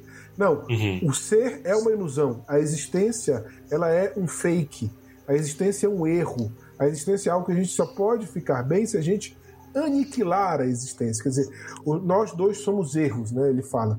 Nós dois somos uhum. algo que não deveria existir. É como um câncer, né? E um universo que cresceu demais. Então, uhum. nesse sentido, a, a aniquilação da existência é a grande redenção, quer dizer, o vazio. Aí a ideia de niilismo, né? Nihil, quer dizer, o vazio, né? O niilismo. Voltar para o vazio, voltar para a não existência. É, isso é muito brutal do ponto de vista é, da afirmação da positividade da vida. Mesmo naquela cena final do Dark, eles se veem crianças e um vê o outro criança e toda a inocência da criança, o Jonas com o pai, né? A única pessoa que amou o Jonas e é muito amoroso, e a, a, a, a, a Hannah com a mãe, né? É, não é a Hannah, como é o nome dela, meu Deus? A Marta. Marta. A Marta com a mãe, né? É, aquilo ali, é toda aquela coisa é, quente, né? É, calorosa, acolhedora, que a gente vê e os dois se amando e fazendo um ato, mesmo de Romeu e Julieta, né? Nosso amor é impossível e como o nosso amor é impossível, nós vamos aniquilar qualquer possibilidade de continuidade desse amor, porque isso fará o bem para todos. É, é um Nós abraço, é uma um par ode. perfeito, né? É o par perfeito na Nunca aniquilação. se esqueça disso. É, é, é, é o par perfeito para quê? Para aniquilar a qualquer traço, qualquer vestígio dessa perfeição que um dia existiu. Quer dizer, é um, é, é um, é, sei lá, me pareceu o final, assim, sem nenhum tipo de demérito, gostei muito da série, da sua arquitetura conceitual e roteiro, mas não é muito diferente de 13 Reasons Why, né? Quer dizer, 13 razões né, do, do suicídio. Quer dizer, no fundo é uma ode né, é uma justificativa de por que, que vale a pena apostar na não existência, porque no final das contas é isso que vale, é isso, o bonito é você deixar de existir. Quer dizer, esse é o ápice da compreensão do significado da vida, é você aniquilar a sua própria existência, porque a sua própria existência é um erro do ponto de vista filosófico, assim, eu achei bem caído, assim. Me parece até a própria crise de identidade da Alemanha hoje, assim. Quer dizer, toda uma bagagem cultural, civilizatória, filosófica, científica, literária jogada para o vazio, quer dizer, a gente não tem saída, vamos ficar aqui sem fazer nada mesmo, vamos ficar administrando a nossa vida enquanto a gente pode ter algum tipo de prazer, mas depois vamos fazer uma legalização da eutanásia, se matar todo mundo, que é melhor mesmo para todo mundo. Diego, sabe que você estava falando do casal, e eu me lembrei que os roteiristas é, são marido e mulher, né? Sim. E isso é muito interessante, porque ah, se você for pensar, o narrador da história é um casal também, né? Será que tem um pouco dessa.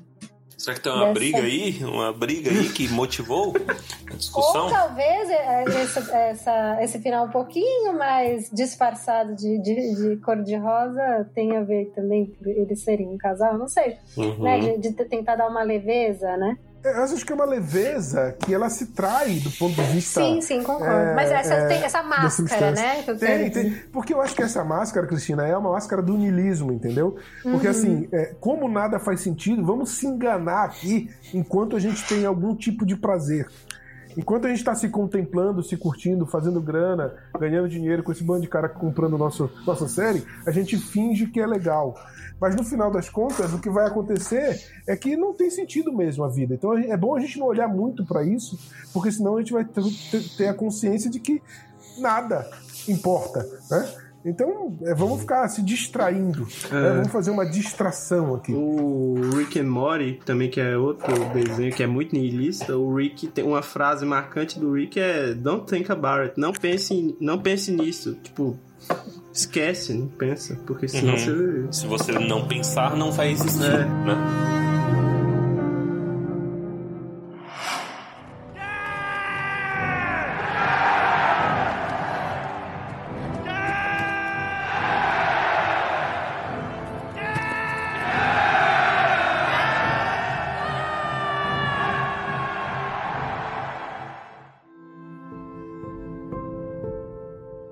Seguindo nossa, nossa discussão, a gente já falou do bom e do mal, e agora vamos falar do feio. É, eu queria colocar uma discussão aqui, porque a gente pincelou né, e trouxe atenção aí para vários conceitos de morte, de sentido da vida em várias séries. E aí eu queria que a gente conversasse sobre a coisa ruim, sobre mortes né, em, outras, em outras obras de ficção, é, recentes ou não, que são mal construídas ou que não têm nenhum sentido e que acabaram revoltando. Trago um exemplo aqui que ele é um tanto quanto dicotômico. Eu vi a galera zoando há um tempo atrás o Marcelo Bassoli, lá do Jovem Nerd, porque ele nunca supera o fim de Game of Thrones. e eu consigo me relacionar, porque eu não supero. Direto eu fico citando aqui. Game of Thrones é um caso muito peculiar que eu acho que o, o George R. R. Martin, né, nas Crônicas de Gelo e Fogo mesmo, não exatamente na série ele fez o, o, dever de casa dele tão bem, em determinado sentido, que todo mundo tentou fazer igual. E isso acabou gerando um efeito que é uma tendência que eu vejo na indústria em geral hoje em dia. Não está restrito a Game of Thrones, não está restrito a Star Wars, videogames, etc. Obras narrativas de muitas mídias diferentes têm feito isso e eu acho que empobrece muito a, a, escrita em geral, né? Apesar de haver discussões, tem gente que gosta, tem gente que acha genial. Qual é o meu ponto aqui? Morte como subversão de expectativas. Eu não aguento mais ouvir esse termo. Subversão de expectativas. Nossas expectativas foram subvertidas. Gotcha! Né? Qualquer coisa, qualquer série que eu tô vendo, eu tô curtindo de boa. Né? O George R. R. Martin fazia isso de uma maneira fantástica. Olha, a gente tá pensando que esse personagem aqui é o, o principal, mas ele cometeu erros humanos, palpáveis, plausíveis, e ele se lascou e a morte dele serviu com desencadeou muita coisa, né? Pô, o casamento vermelho, maravilhoso. Subversão de expectativas, Joffrey, subversão de expectativas. O que, que vai acontecer agora? Caldrogo. Caldrogo, Caldrogo é excelente esse exemplo. Hoje, o que, que aconteceu? Até no próprio Game of Thrones, eles viram e falaram assim: hum, então as pessoas gostam de ser subvertidas. Eu vou bater na cara delas o tempo todo. E eu vou começar a matar gente que nunca morreu antes, mas pra te dar choque. E aí foi que a coisa foi se perdendo, desandando. Agora as pessoas têm expectativa pela subversão de expectativa. De expectativa. Você acha que, é, que acaba desgastando, né? É. Que fica cai no banal, né? Tem um conceito que eu acho muito legal, que é o seguinte: eu vi num, num review de um jogo que lançou recentemente. Se você coloca uma navalha na minha salada, minhas expectativas vão ser subvertidas. Mas eu não vou aplaudir você por isso. Entendeu? ah, tem boa. um contexto. Tem, tem um contexto disso daí. Colocar maçã na, na maionese. Colocar maçã na maionese. Vamos ter uma discussão sobre aquelas. Não é, velho? Sabe o que, que eu tive um pouquinho disso com The Walking Dead? Que eu não consegui continuar mais, porque eles faziam tanto isso, tanto isso, de querer surpreender, surpreender, que começou a se perder, né? E eu achava genial no começo, mas de repente saturou. Acho que a palavra é saturar. Será que o Martin tá demorando para escrever esse final por conta disso? Ele tá completamente perdido dentro da própria história? Eu acho que ele tá pirraçando nós. ele tá pirraçando porque a galera, a galera assedia muito ele e aí ele fala assim: ah, é? Eu que não vou escrever isso. Eu posso, né? Ou ele escreveu, deixou no testamento e a gente só vai saber depois da morte dele. Exatamente. Ele tá de molecagem, velho. Eu acho também. Concordo. eu acho que o fenômeno, o fenômeno do Game of Thrones, eu, eu encaixo numa é, questão cultural, assim, que eu posso. É bastante polêmica, polêmica agora, polêmica. Né? uma coisa assim. Serei o, o, o Old, old, old Grumpy Dwarf. Assim. Então, eu acho que existe na cultura contemporânea essa coisa do, do, da preocupação com a experiência da leitura ou da série. E toda a questão do roteiro é valorizado não pela construção em si, mas pela essa subversão de expectativa. É, então toda a discussão do spoiler e a spoilerfobia que graça hoje no mundo cultural, certo? É, é uma preocupação que na minha época, nos anos 80 e 90, não existia do ponto de vista uhum. genérico. Né? É, acontecia, tinha até uma piada que um cara saía do cinema gritando quem matou foi o mordomo, e aí todo mundo ficava com raiva dele e tal. Então, é, é, é eu acho que. E, mas isso era uma graça, assim. Não, é, eu, quando eu era adolescente, lá nos anos 80 e 90, certo? 90 exatamente, isso não me preocupava. Assim, eu até gostava que um amigo meu me contasse o que aconteceu no filme, na série, porque eu, isso me dava mais vontade de ir ver o que aconteceu. De ler com, né, como foi que se desenvolveu o filme, como se desenvolveu o texto, como se desenvolveu a série. Eu gostava de spoiler. Isso era uma coisa comum. Assim. É, eu vejo que hoje existe essa preocupação muito grande, eu entendo é, a questão da a função da obra de arte, cada um tem a sua sensibilidade e tal. Eu respeito, considero importante e tal. Minha mulher, por exemplo, não gosta, né? Mas até hoje, a primeira coisa, quando eu tenho amigos mais velhos, assim, né, da minha seita anânica, certo? É, a gente conversa e fala, e aí, o que aconteceu? Aí o cara me conta, eu gosto de saber e tal. E quando eu vou lá ver, isso não afeta a minha experiência da, da, da obra, né? É, mas isso pode se traduzir com a qualidade que eu chamo do sustinho. O que, que é o sustinho? É aquele filme de terror que o cara acha muito legal quando você tá vendo a porta se abrindo muito lentamente, cria aquela expectativa e o bichão sai de trás da janela. Então fala, nossa, isso é legal. Então é o sustinho. As pessoas querem hoje é, aproveitar a obra de arte narrativa, seja em filme, seja em série, seja em, em livro, o sustinho. Então quando o cara te dá um sustinho, é legal. Ah, é o sustinho, pronto, ah, pronto, ah, que legal, foi o sustinho.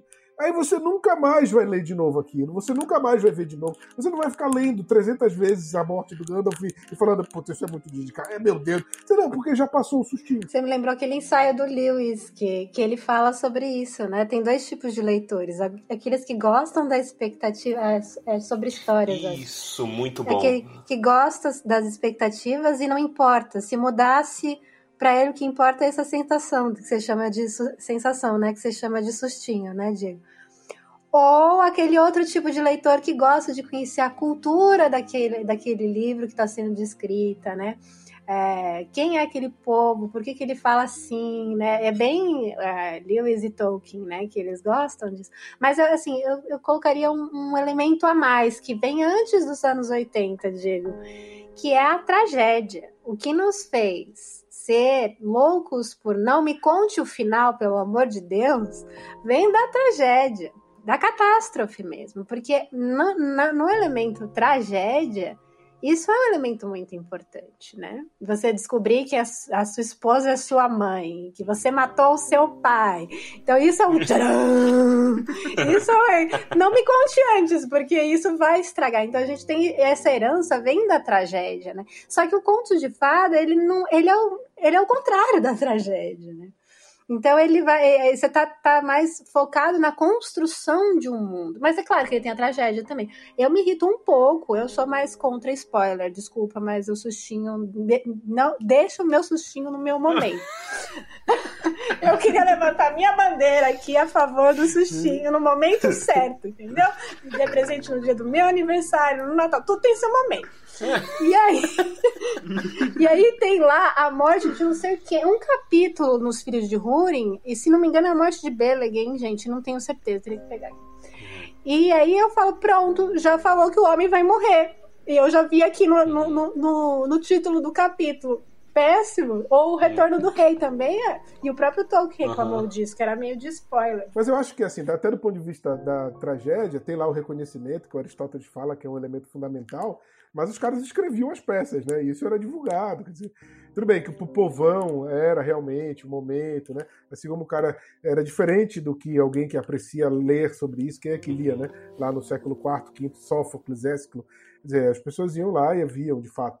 Isso não pode ser o mais importante, eu concordo com você, mas é um elemento, é um gracejo, que é, que é interessante. O Funciona! problema é a pessoa ficar centrada só nisso. Isso, a minha crítica é isso. Porque, sei lá, Édipo é grande até hoje, a gente sabendo do final, né? Então o final não pode ser só é, o mais importante. E aí, até do ponto de vista da composição do teatro, quer dizer, você entender, tudo bem, o Édipo mata o pai e casa com a mãe. Tudo bem, legal. E aí você vê isso acontecendo na sua frente, com os diálogos e com toda a, a- a técnica dos atores, é óbvio que é diferente. O impacto não é só intelectual, né? Mas o impacto é sensorial, você está vendo.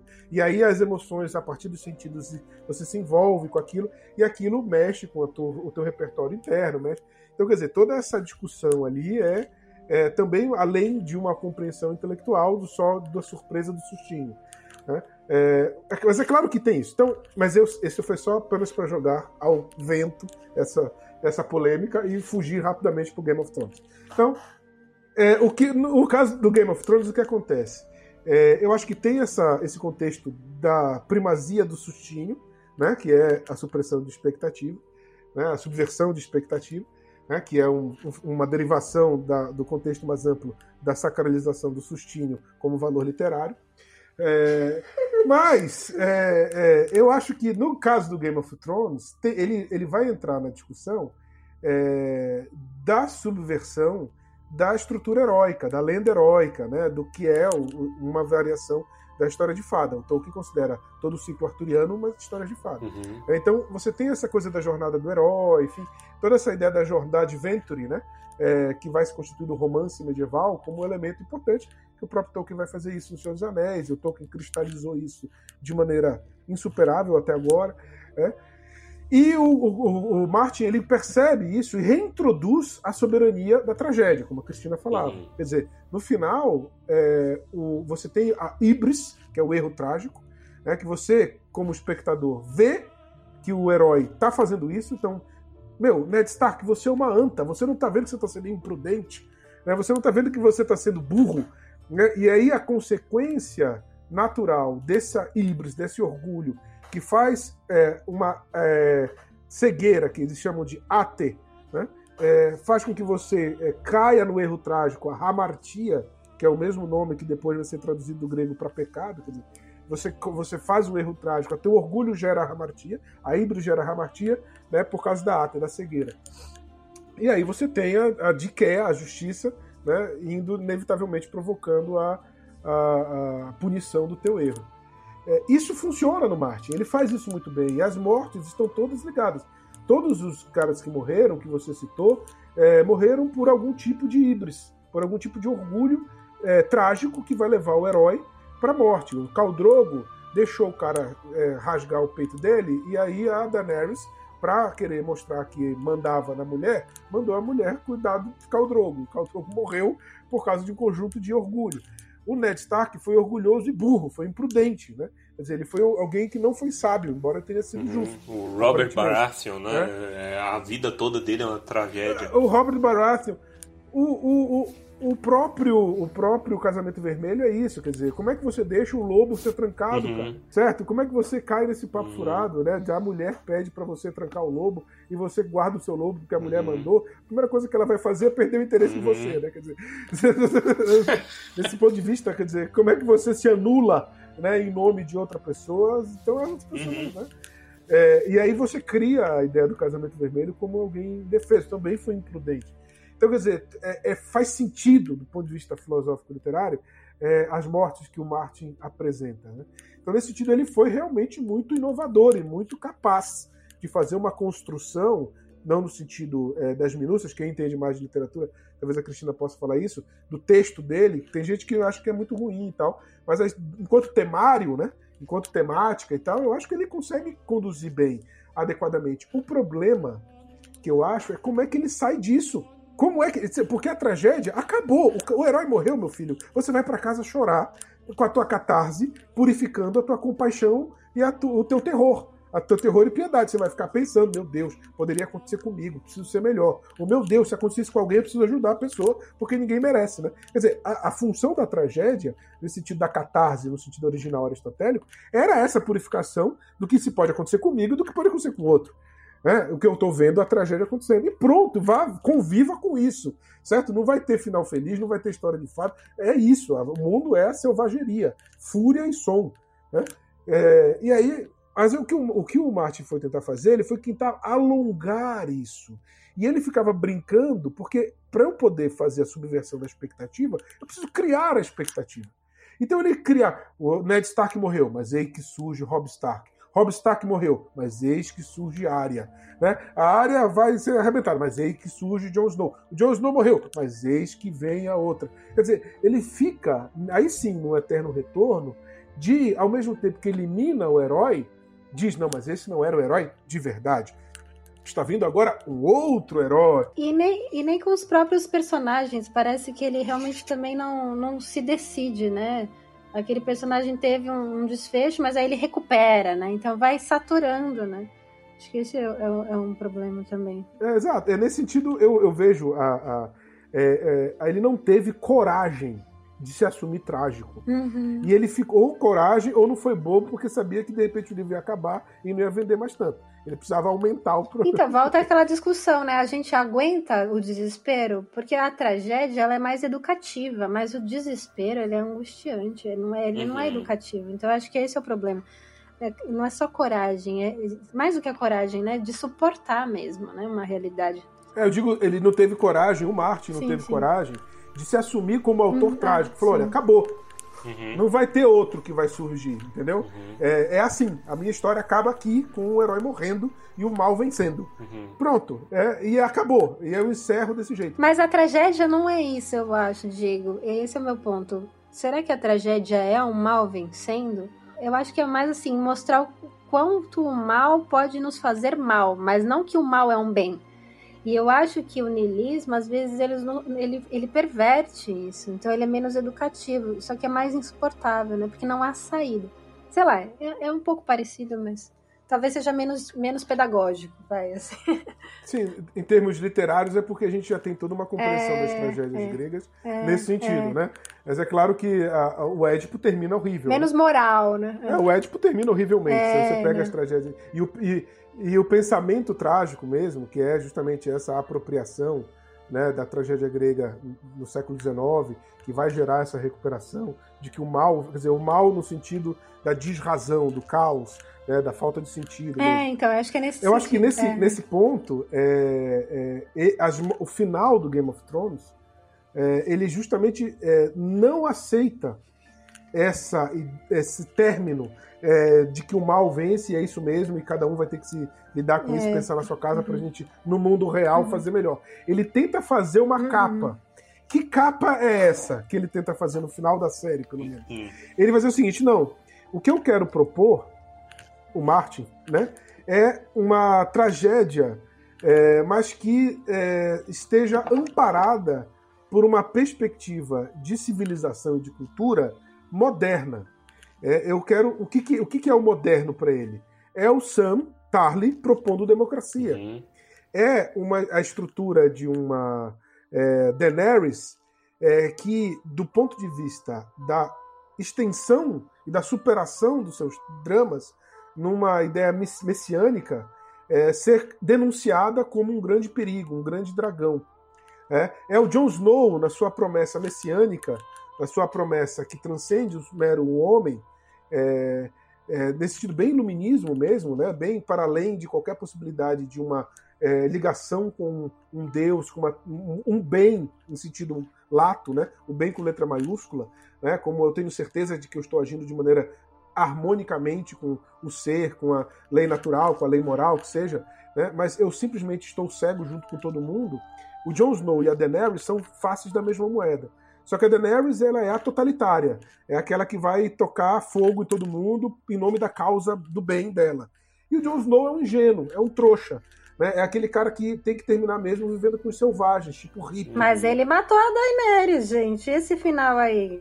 Porque justamente, a, a, a, tanto do ponto de vista do totalitário quanto do ponto de vista do é, humanista, do bom selvagem russoniano, eles se matam. Né? Tanto o Leviatã, do homem é mau, e eu preciso do Estado forte para destruir, do Thomas Hobbes, que é a Daenerys, tanto do ponto de vista do homem é bom, e a gente só tem que fazer uma sociedade boa aqui entre nós, eles se aniquilam. Porque no final das contas você vai ter uma estrutura né, é, é, equivalente de é, apostas irreais. Né? Então o Jon Snow ele vira um hippie. Quer dizer, o Jon Snow era muito bonzinho. Ele era, ele era muito, ele era muito é, cara bacana, entendeu? Ele era o bom selvagem. Então ele vai viver com os bons selvagens, fora do jogo de verdade do reino. Quem é que manda no jogo de verdade? No jogo maduro, e nesse sentido é o final feliz, bem entre aspas. É o Tyrion, que termina na mesa do conselho discutindo qual é o, mais, o investimento mais importante, em prostíbulo ou em barco. Quer dizer, uhum. é, no fundo, o bem, o que, que é o bem? É a administração dos prazeres da matéria temporária.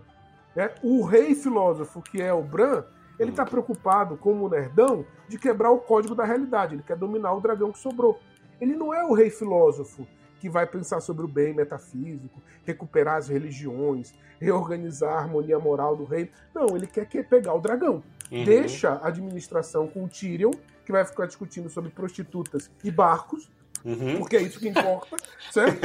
É, e eu fico aqui pensando em como quebrar o código. Sei lá, posso colocar energia atômica, é, código genético, é, o código, né? Quer dizer, eu sou uhum. o, rei, o filósofo que não. Então, a discussão sobre o bem, e nesse sentido a integração com a ordem do cosmos, que é representado no Tolkien pelos Valar, que é representado na tragédia pela vontade dos deuses, que pedagogicamente corrige os homens diante da arbitrariedade da vida, simplesmente não existe. É como se fosse aquela ideia do Hume, por exemplo, para que serve a religião? A religião serve para botar medo nas pessoas. Uhum. Então é uma coisa assim do conservador republicano, conservador moderno, que sabe que existe o vazio, que sabe que existe a desrazão, mas ele precisa ficar inventando coisa para enganar o povo, para o povo achar que ele é alguma coisa, entendeu? O povo uhum. achar que vale a pena cuidar, já que não tem grana para todo mundo, nem todo mundo vai ser nobre e rico, eu preciso pelo menos fingir para o povo que existe alguma coisa além dessa vida miserável, para ele poder não matar os outros. Uhum. Mas no fundo eu sei que não existe nada. Por isso que eu preciso de prostitutas e barco para velejar.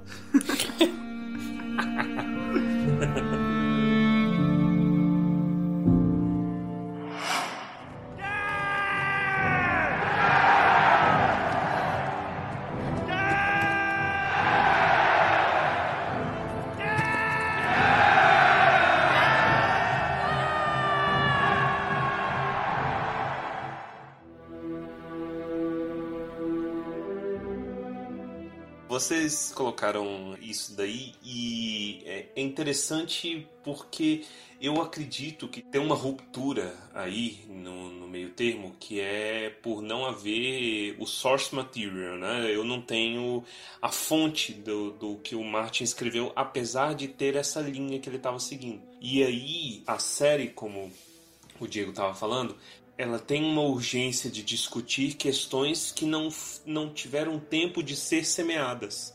Né? Então eu não tive tempo de discutir, de fazer o setup da mesa para poder apresentar essas ideias no final de uma maneira consistente. Muitas ideias que são apresentadas no final, como o Bran sendo um rei alienígena, a Daenerys líder messiânica totalitária caindo, etc esses conceitos, eu acredito que eles eles estão na cabeça do Martin, mas eles não, não foram semeados de uma maneira consistente na série, seja por que motivo. Tudo indica que os caras quiseram correr porque diziam que não tinha tempo, né? Tinha dinheiro infinito, estava gerando dinheiro infinito da HBO, mas eles queriam outros projetos. E aí, qual que foi a alternativa? Foi a marvada da ideia de subversão de expectativas. Então, ó, vamos dar esse 180 graus aqui, porque isso aí que vai chocar a galera. Porque você, espectador, não estava prestando atenção. A culpa é sua. Você torceu pela Daenerys. Tá se sentindo mal agora? Com a subversão? Entendeu? E aí, no final, a gente acabou tendo uma coisa completamente vazia de sentido. A subversão sem recheio. Sem um recheio, sem uma discussão profunda.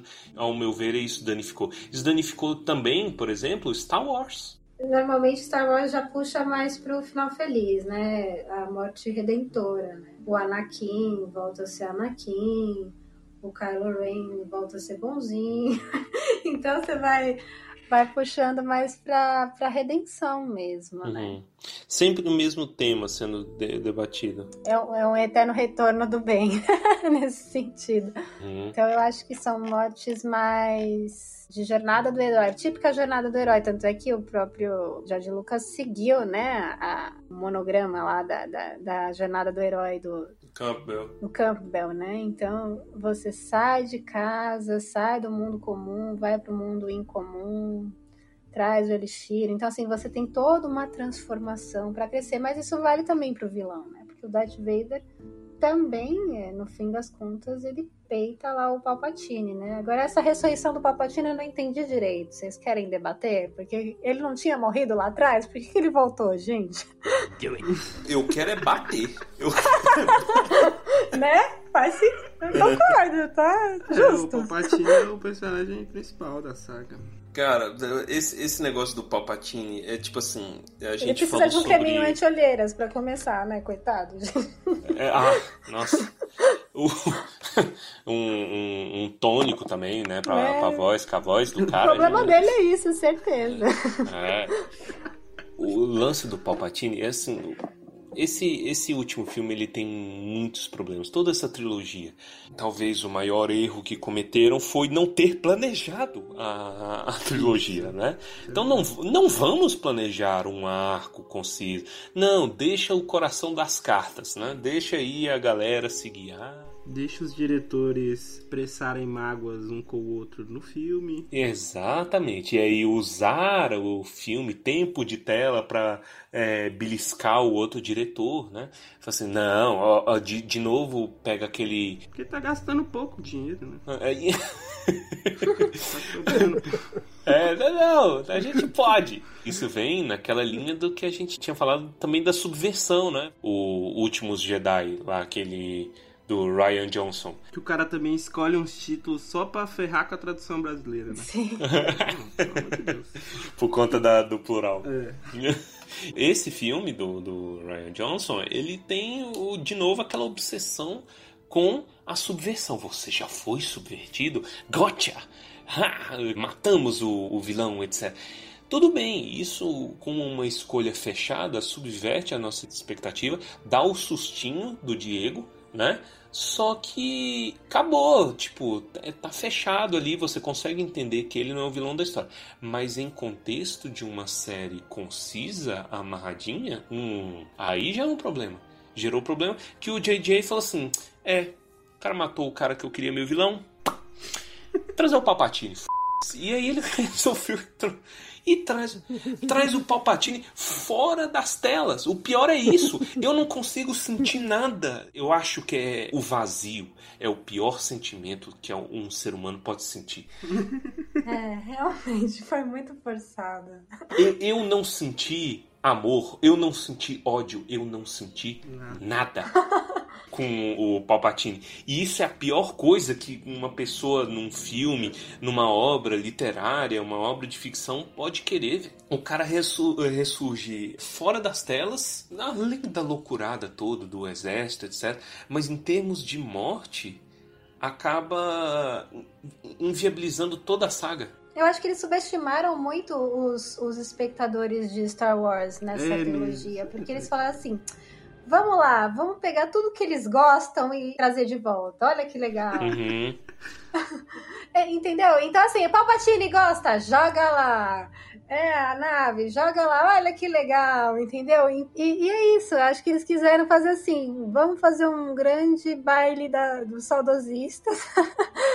e, não, tem umas coisas bem legais, válidas, mas eu acho que também tem isso, de jogar com saudosismo mesmo, né? E aí perde, né? Parece assim que às vezes a gente quer apagar a última trilogia pra ficar. Já foi bem criticada a segunda, né? Então, é, vamos desconsiderar. Algumas pessoas podem levar para esse lado. Embora tenha, assim, é, muita coisa interessante. É engraçado, porque para mim, é, quando eu vejo essas, essas situações, eu só consigo valorizar mais o velho Tolkien, sabe? Conclusão. Porque é, eu, eu, a gente tenta, né? É. É, eu gosto muito da, da trilogia original do Star Wars. E eu, o que eu gostei dessa terceira trilogia justamente foi a parte, digamos, da metafísica da força, né? Porque a força definitivamente tem o seu estado regular como a luz. O estado normal da força é a luz. Os Jedi não são uma degeneração de uma força neutra que move a realidade indiferente dos posicionamentos morais ou das organizações é, da, a, da sociedade, da, da harmonia entre os seres. Não.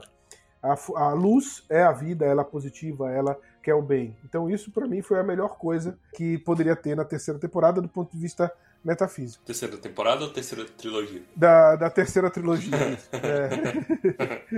que eu não gostei, eu acho que quando você assume que. Então tudo bem, vamos então, vamos apostar que é o bem. E aí você entra na discussão do épico, na discussão do romance cavaleiresco, a cultura literária que vai surgir após o cristianismo.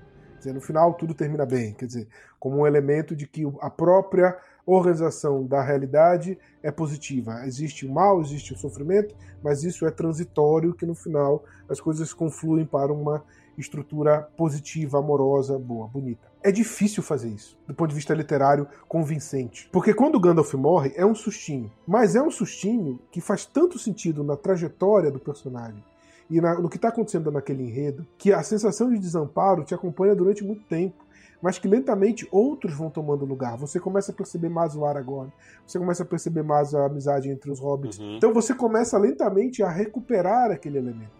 E aí, quando o Gandalf volta, é outro sustinho, e que você tem toda uma explicação indiretamente metafísica religiosa, fui mandado de volta, fui não sei o que, agora eu sou branco, aquilo que o Saruman deixou de ser, então eu precisaria ocupar esta função. Então, quer dizer, é, faz sentido do ponto de vista dos sustinhos que estão acontecendo, dentro do quadro geral, que você pode, mesmo depois de ter passado sustinho, rever aquilo e continuar achando legal mesmo que não tenha mais sustinho. Quando você tenta fazer isso no Star Wars, você não tem a habilidade criativa de fazer a estrutura harmônica do ponto de vista do roteiro inteiro. Uhum. É, então parece que às vezes, como é que o Luke cai do jeito que ele caiu depois de ter enfrentado todos os processos que enfrentou? E aí ele vai e faz aquilo com Kylo Ren, e aí o, o, o, o pai se sacrifica, tudo bem, falando de mortes, né? Eu gostei da morte do, do Han Solo. Achei que faz sentido. O cara se sacrificou, até porque tem essa coisa da força, salvar o filho, e acredita que pode se unir e tal. Eu até entendo. Entendo o sacrifício final do Luke. Né? Foi uma morte bonita, eu achei. Uhum. Né? Ele de, tentando recuperar o seu erro, mesmo depois de ter sido mestre Jedi. Tá, tudo bem, até, até vai. Agora, realmente, para você afirmar que o bem vai dar certo no final, você precisa realmente ter capacidade de fazer um mal tão tenebroso quanto para poder, mesmo sabendo que vai dar certo, você ter medo e perceber quem é que vai cair para esse mal. Tudo bem, o quadro geral vai dar certo, mas eu vou dar certo? Eu vou participar do quadro geral? Que história teremos caído, senhor Frodo? A história que dá certo ou a história que vai todo mundo se arrebentar dentro do quadro particular? Quer dizer, eu, quem é que vai.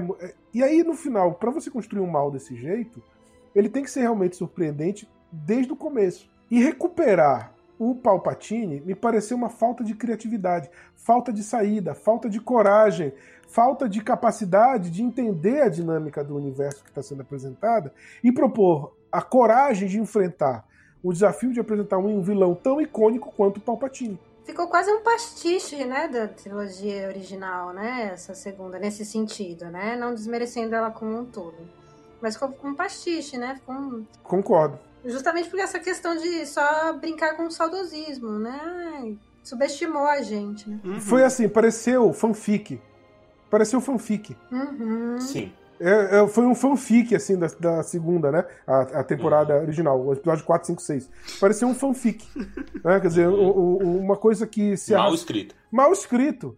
Quer dizer, quando você leva o jogo para uma discussão épica, para uma discussão mitológica, quando você sai da tragédia e você leva o jogo para discussão sobre o bem e o mal, você tem que ter estofo literário para fazer isso.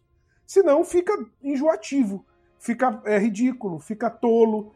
Né? Quer dizer, você não você ter capacidade é, de levantar a, o debate da imaginação para o grau máximo de especulação que ela pode chegar, é que é qual é o fundamento da realidade. Esse fundamento é um fundamento legal e ao mesmo tempo não é tão simples assim.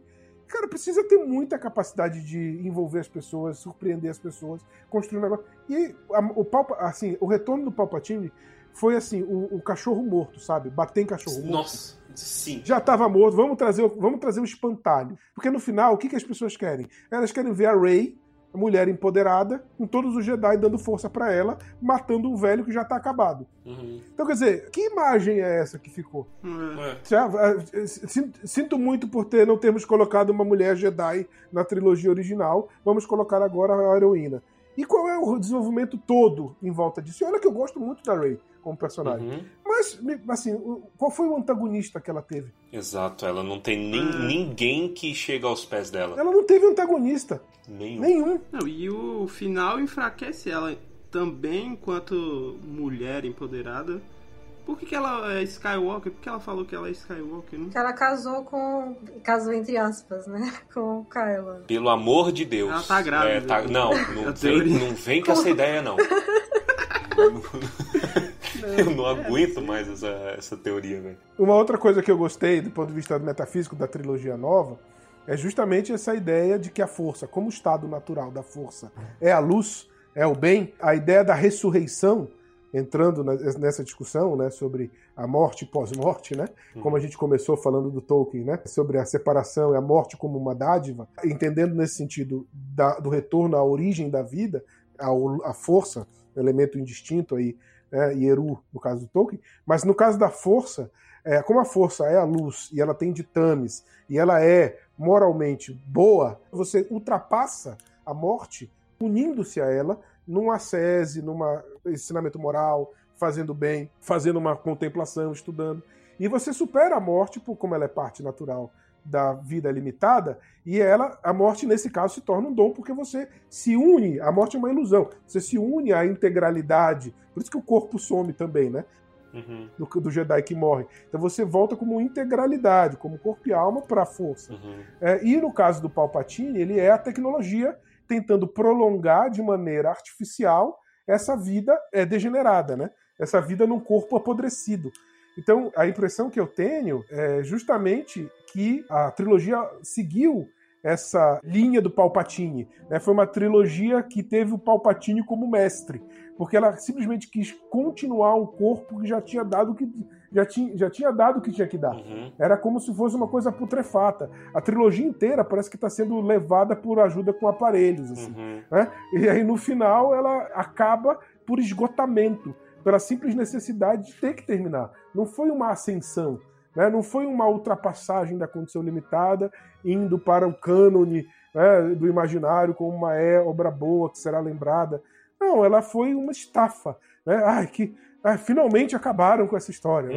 Uhum. Finalmente. Então, quer dizer, o prolongamento artificial da vida do Palpatine de maneira tosca, né, subvertendo, a, a- fazendo quase uma paródia da força, né, da, da iluminação da força, mas um enegrecimento do próprio corpo apodrecido, da mesma maneira aconteceu com a narrativa. Em vez dela superar os seus limites e ir em direção a um status imaginário literário mais interessante, ela ficou presa numa carcaça. Uma coisa que você falou do estado natural da força ser o bem. Você sabe que isso daí acabou sendo uma das coisas que o Last Jedi ele mais danificou, porque esse filme intermediário ele já propõe o contrário. Ele propõe que o estado natural da força é o Grey. É. Você presumir que a força tende para o bem é presunção dos Jedi. Nossa. Entendeu? Olha, esse é o problema dos Jedi. E não sei o que. E aí, é, é, eu gosto de debater essa esse cinza, né? Mas não no- na coisa da força. Eu achei que isso foi muito Sim, foi muito a subversão sustinho, Fala assim, Total. "Ha, você está achando que a força do bem? Não! Mas aí é o relativismo invadindo Star É. Wars que não tinha essa essência. Exato, exato. Eu gosto muito de falar assim, pô, o Luke é falho. A resistência flerta com, com ditadura, com né, os caras que faz tráfico de, de armamento, etc. Eu gosto de discutir isso, essas falhas e essa, essa coisa moral. Mas o reto, ele tá sempre ali, te norteando. Exatamente. E é o que a força deveria ser, né? Te, te guiar, o lado negro que corrompe tudo, clouds everything. É o que o Diego tava falando, né? Quanto mais a gente estuda isso, mais a gente volta pro Tolkien, porque o Tolkien não perdeu esse norte, né? Uhum. Apesar dele ser um pouco acusado de maniqueísmo, não é verdade. Ele Uhum. tem o, o Grey ali, né? Só que Uhum. ele não tem o Grey como, como moral. Ele tem muito claro o que é bem e o que é mal. Isso não significa que a- os personagens são o bem, os personagens são o mal, né? Não, o bem e o mal Uhum. não é, não é subjetivo, não, não está numa pessoa. As pessoas elas têm os dois, né? Mas o que é certo é certo, o que é errado é Uhum. errado. Ele não é nem cair num absolutismo e nem num relativismo, né? Nessa questão, o Game of Thrones, né, fazendo uma- um paralelo, qual é a diferença do ponto de vista dos universos? Né? Isso vai entrar numa outra, seria um outro podcast, mas nesse sentido, é, qual seria a diferença de universo? Uma característica da tragédia que eu estava falando, da ate, essa cegueira, né? pensando fazer uma referência àquele Werner Jäger, né? sobre a paideia, a formação do homem grego, ele explica muito bem essa, essa configuração, digamos, da cosmovisão trágica. O herói, quando ele está cego pela seu, pelo seu orgulho, ele não vê mais o bem e o mal. Ele não sabe mais o que é o bem e o mal. E aí ele cai, né, porque ele comete erros é, de vícios, né? Ele é imprudente, ele é covarde, ele é egoísta, ele é cobiçoso, ele é invejoso, ele é luxurioso, ele é iracundo. Quer dizer, ele comete erros porque ele não consegue mais ver o bem e o mal. E a tragédia inteira é isso. Né? O espectador entra na cegueira do protagonista. O épico, ou a discussão é, do romance de cavalaria, da história de fada, digamos assim, do ponto de vista é, do Tolkien, ele sempre deixa claro para o espectador, para o leitor, onde está o bem e o mal. Um personagem específico pode ficar cego, e aí entra na questão cinzenta. Mas ele, pessoalmente, o personagem, não sabe onde está o bem e o mal, então ele transita. Ele pode transitar, se recuperar, cair, ficar definitivamente, vencer o mal e se tornar é, harmônico com o bem. Então, existe essa dinâmica né, do final feliz como essa integração com o bem em seu estado é, originário e fundante da realidade e o personagem moralmente jogado ali no meio. Então essa dinâmica na, no épico, na história de fada, funciona. Na tragédia, não. Então, o que, que é o maniqueísmo do Tolkien? Não é que existe o bem e o mal de maneira absoluta. O bem e o mal estão bem marcados como princípios da realidade. Dentro do jogo dramático, dentro da moralidade, os personagens transitam. Não existe alguém plenamente bem e alguém plenamente mal, por natureza. Né? Essa transição. Isso é o maniqueísmo. Existe um Deus do bem e um Deus do mal. É um pouco a paródia que o Martin tenta fazer com o Deus da luz, o Hlor, e o Caminhante Branco. Né? Como, só que aí, no caso, os dois são maus. Porque para o Martin, as religiões existem. Né? No Tolkien, ela não existe religião, porque a própria estrutura da realidade demonstra é, essa divisão né, essa organização. E no Marte, as religiões elas também estão cegas, também são parciais. Então ninguém sabe o que é o bem e o mal. Não existe como princípio da realidade não está claro no Marte o que é o bem e o que é o mal. Existe apenas os personagens se matando cegos ali. Um acha que é o poder das armas, outros acham que é o poder do dinheiro, outros acham que é o poder da magia, outros acham que é o poder do sexo. Então ninguém sabe direito o que é o bem e o mal além dos seus próprios interesses. De vez em quando uma força sobrenatural age, ressuscitando alguém, fazendo uma sombra acontecer, dominando uh, um dragão, fazendo o caminhante branco surgir, mas o, os corvos ali é, fazendo as suas visões. Então existem forças sobrenaturais no sentido de que são além da compreensão humana, mas não o sobrenatural no sentido próprio, no sentido de fundação como oposição à natureza, né? quer dizer, o fundamento da natureza, como Deus. Não existe. Né? Então o Martin ele está no jogo da tragédia mesmo, todo mundo cego, né? ninguém sabe direito o que é o bem e o mal, tá tudo borrado. No Tolkien, embora esses princípios existam, o leitor sempre sabe onde está o princípio, né? o leitor. Mas o personagem muitas vezes se perde. Então por isso que ele não é maniqueísta, porque muitas vezes eles transitam. Quem é bom se corrompe para mal, quem é mal consegue fazer atos bons, quem é bom cai para ser mal, depois volta a ser bom. Quer dizer, você tem o jogo mesmo, né? Da, do cinza, que é reflexo da nossa condição humana de compreensão, de limitação e tal. O Star Wars ele erra nisso, né? O Star Wars ele tenta manter o, ele, ele tenta ir pro cinza, Uhum. depois ele percebe que não vai dar certo, né? Tenta voltar pra, Uhum. pra estrutura é, do bem e do mal no Uhum. sentido clássico, e aí confunde tudo, faz uma maçaroca, e aí surge o Palpatine todo apodrecido. Isso. E aí quem se lasca é a gente que quer ver um filme bom e toma. É, eu acho que são frutos dos tempos, né? Infelizmente. É de ganância, ganância. É fruto do tempo que a gente vive, né?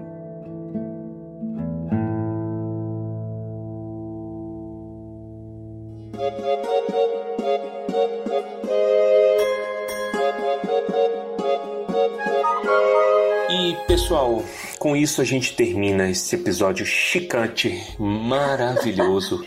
Foi, foi uma discussão excelente, gente. Eu queria deixar aqui meu muito obrigado a Cris, muito obrigado Diego, muito obrigado Baessa.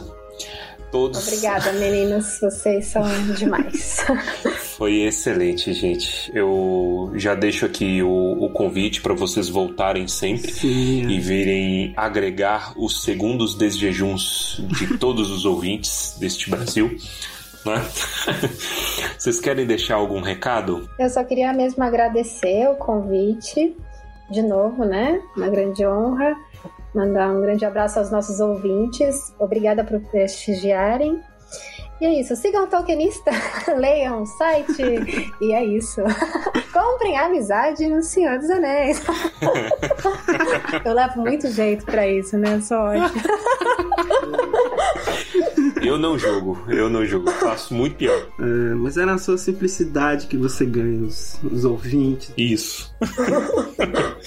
Falar do Tolkienista, eu acho que é um site realmente que tem muito valor. A C. Cristina é muito valorosa no trabalho. Comprar o livro dela, reforço, é muito bom o livro. E acho que toca em todas as questões que a gente falou aqui. E agradecer vocês dois. Faço votos que a Tumba do Balim cresça, prospere e se torne uma referência de podcast para os próximos anos, as próximas décadas. E todo sucesso para todos nós. Muito obrigado a vocês dois. Foi edificante, maravilhoso. Você quer falar alguma coisa, Baez? Só obrigado mesmo. Se você gostou desse episódio, compartilhe, divulga para os seus amigos, divulga para sua família. Alegre o segundo desjejum de todas as pessoas. É o maior presente que você pode dar nos tempos de hoje. né? Então é isso, gente. Muito obrigado e até a próxima.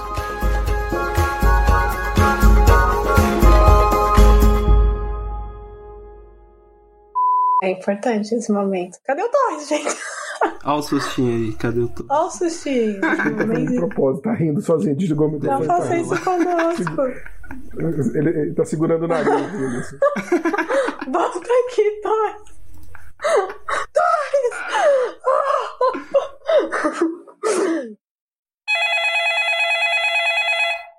Alô? Como assim eu não vou participar do podcast? Quê? Não, você tá maluco? Não vou passar vergonha em vocês na frente dos convidados, não. Sei que os convidados são importantes. Torres. Torres! Filho da puta!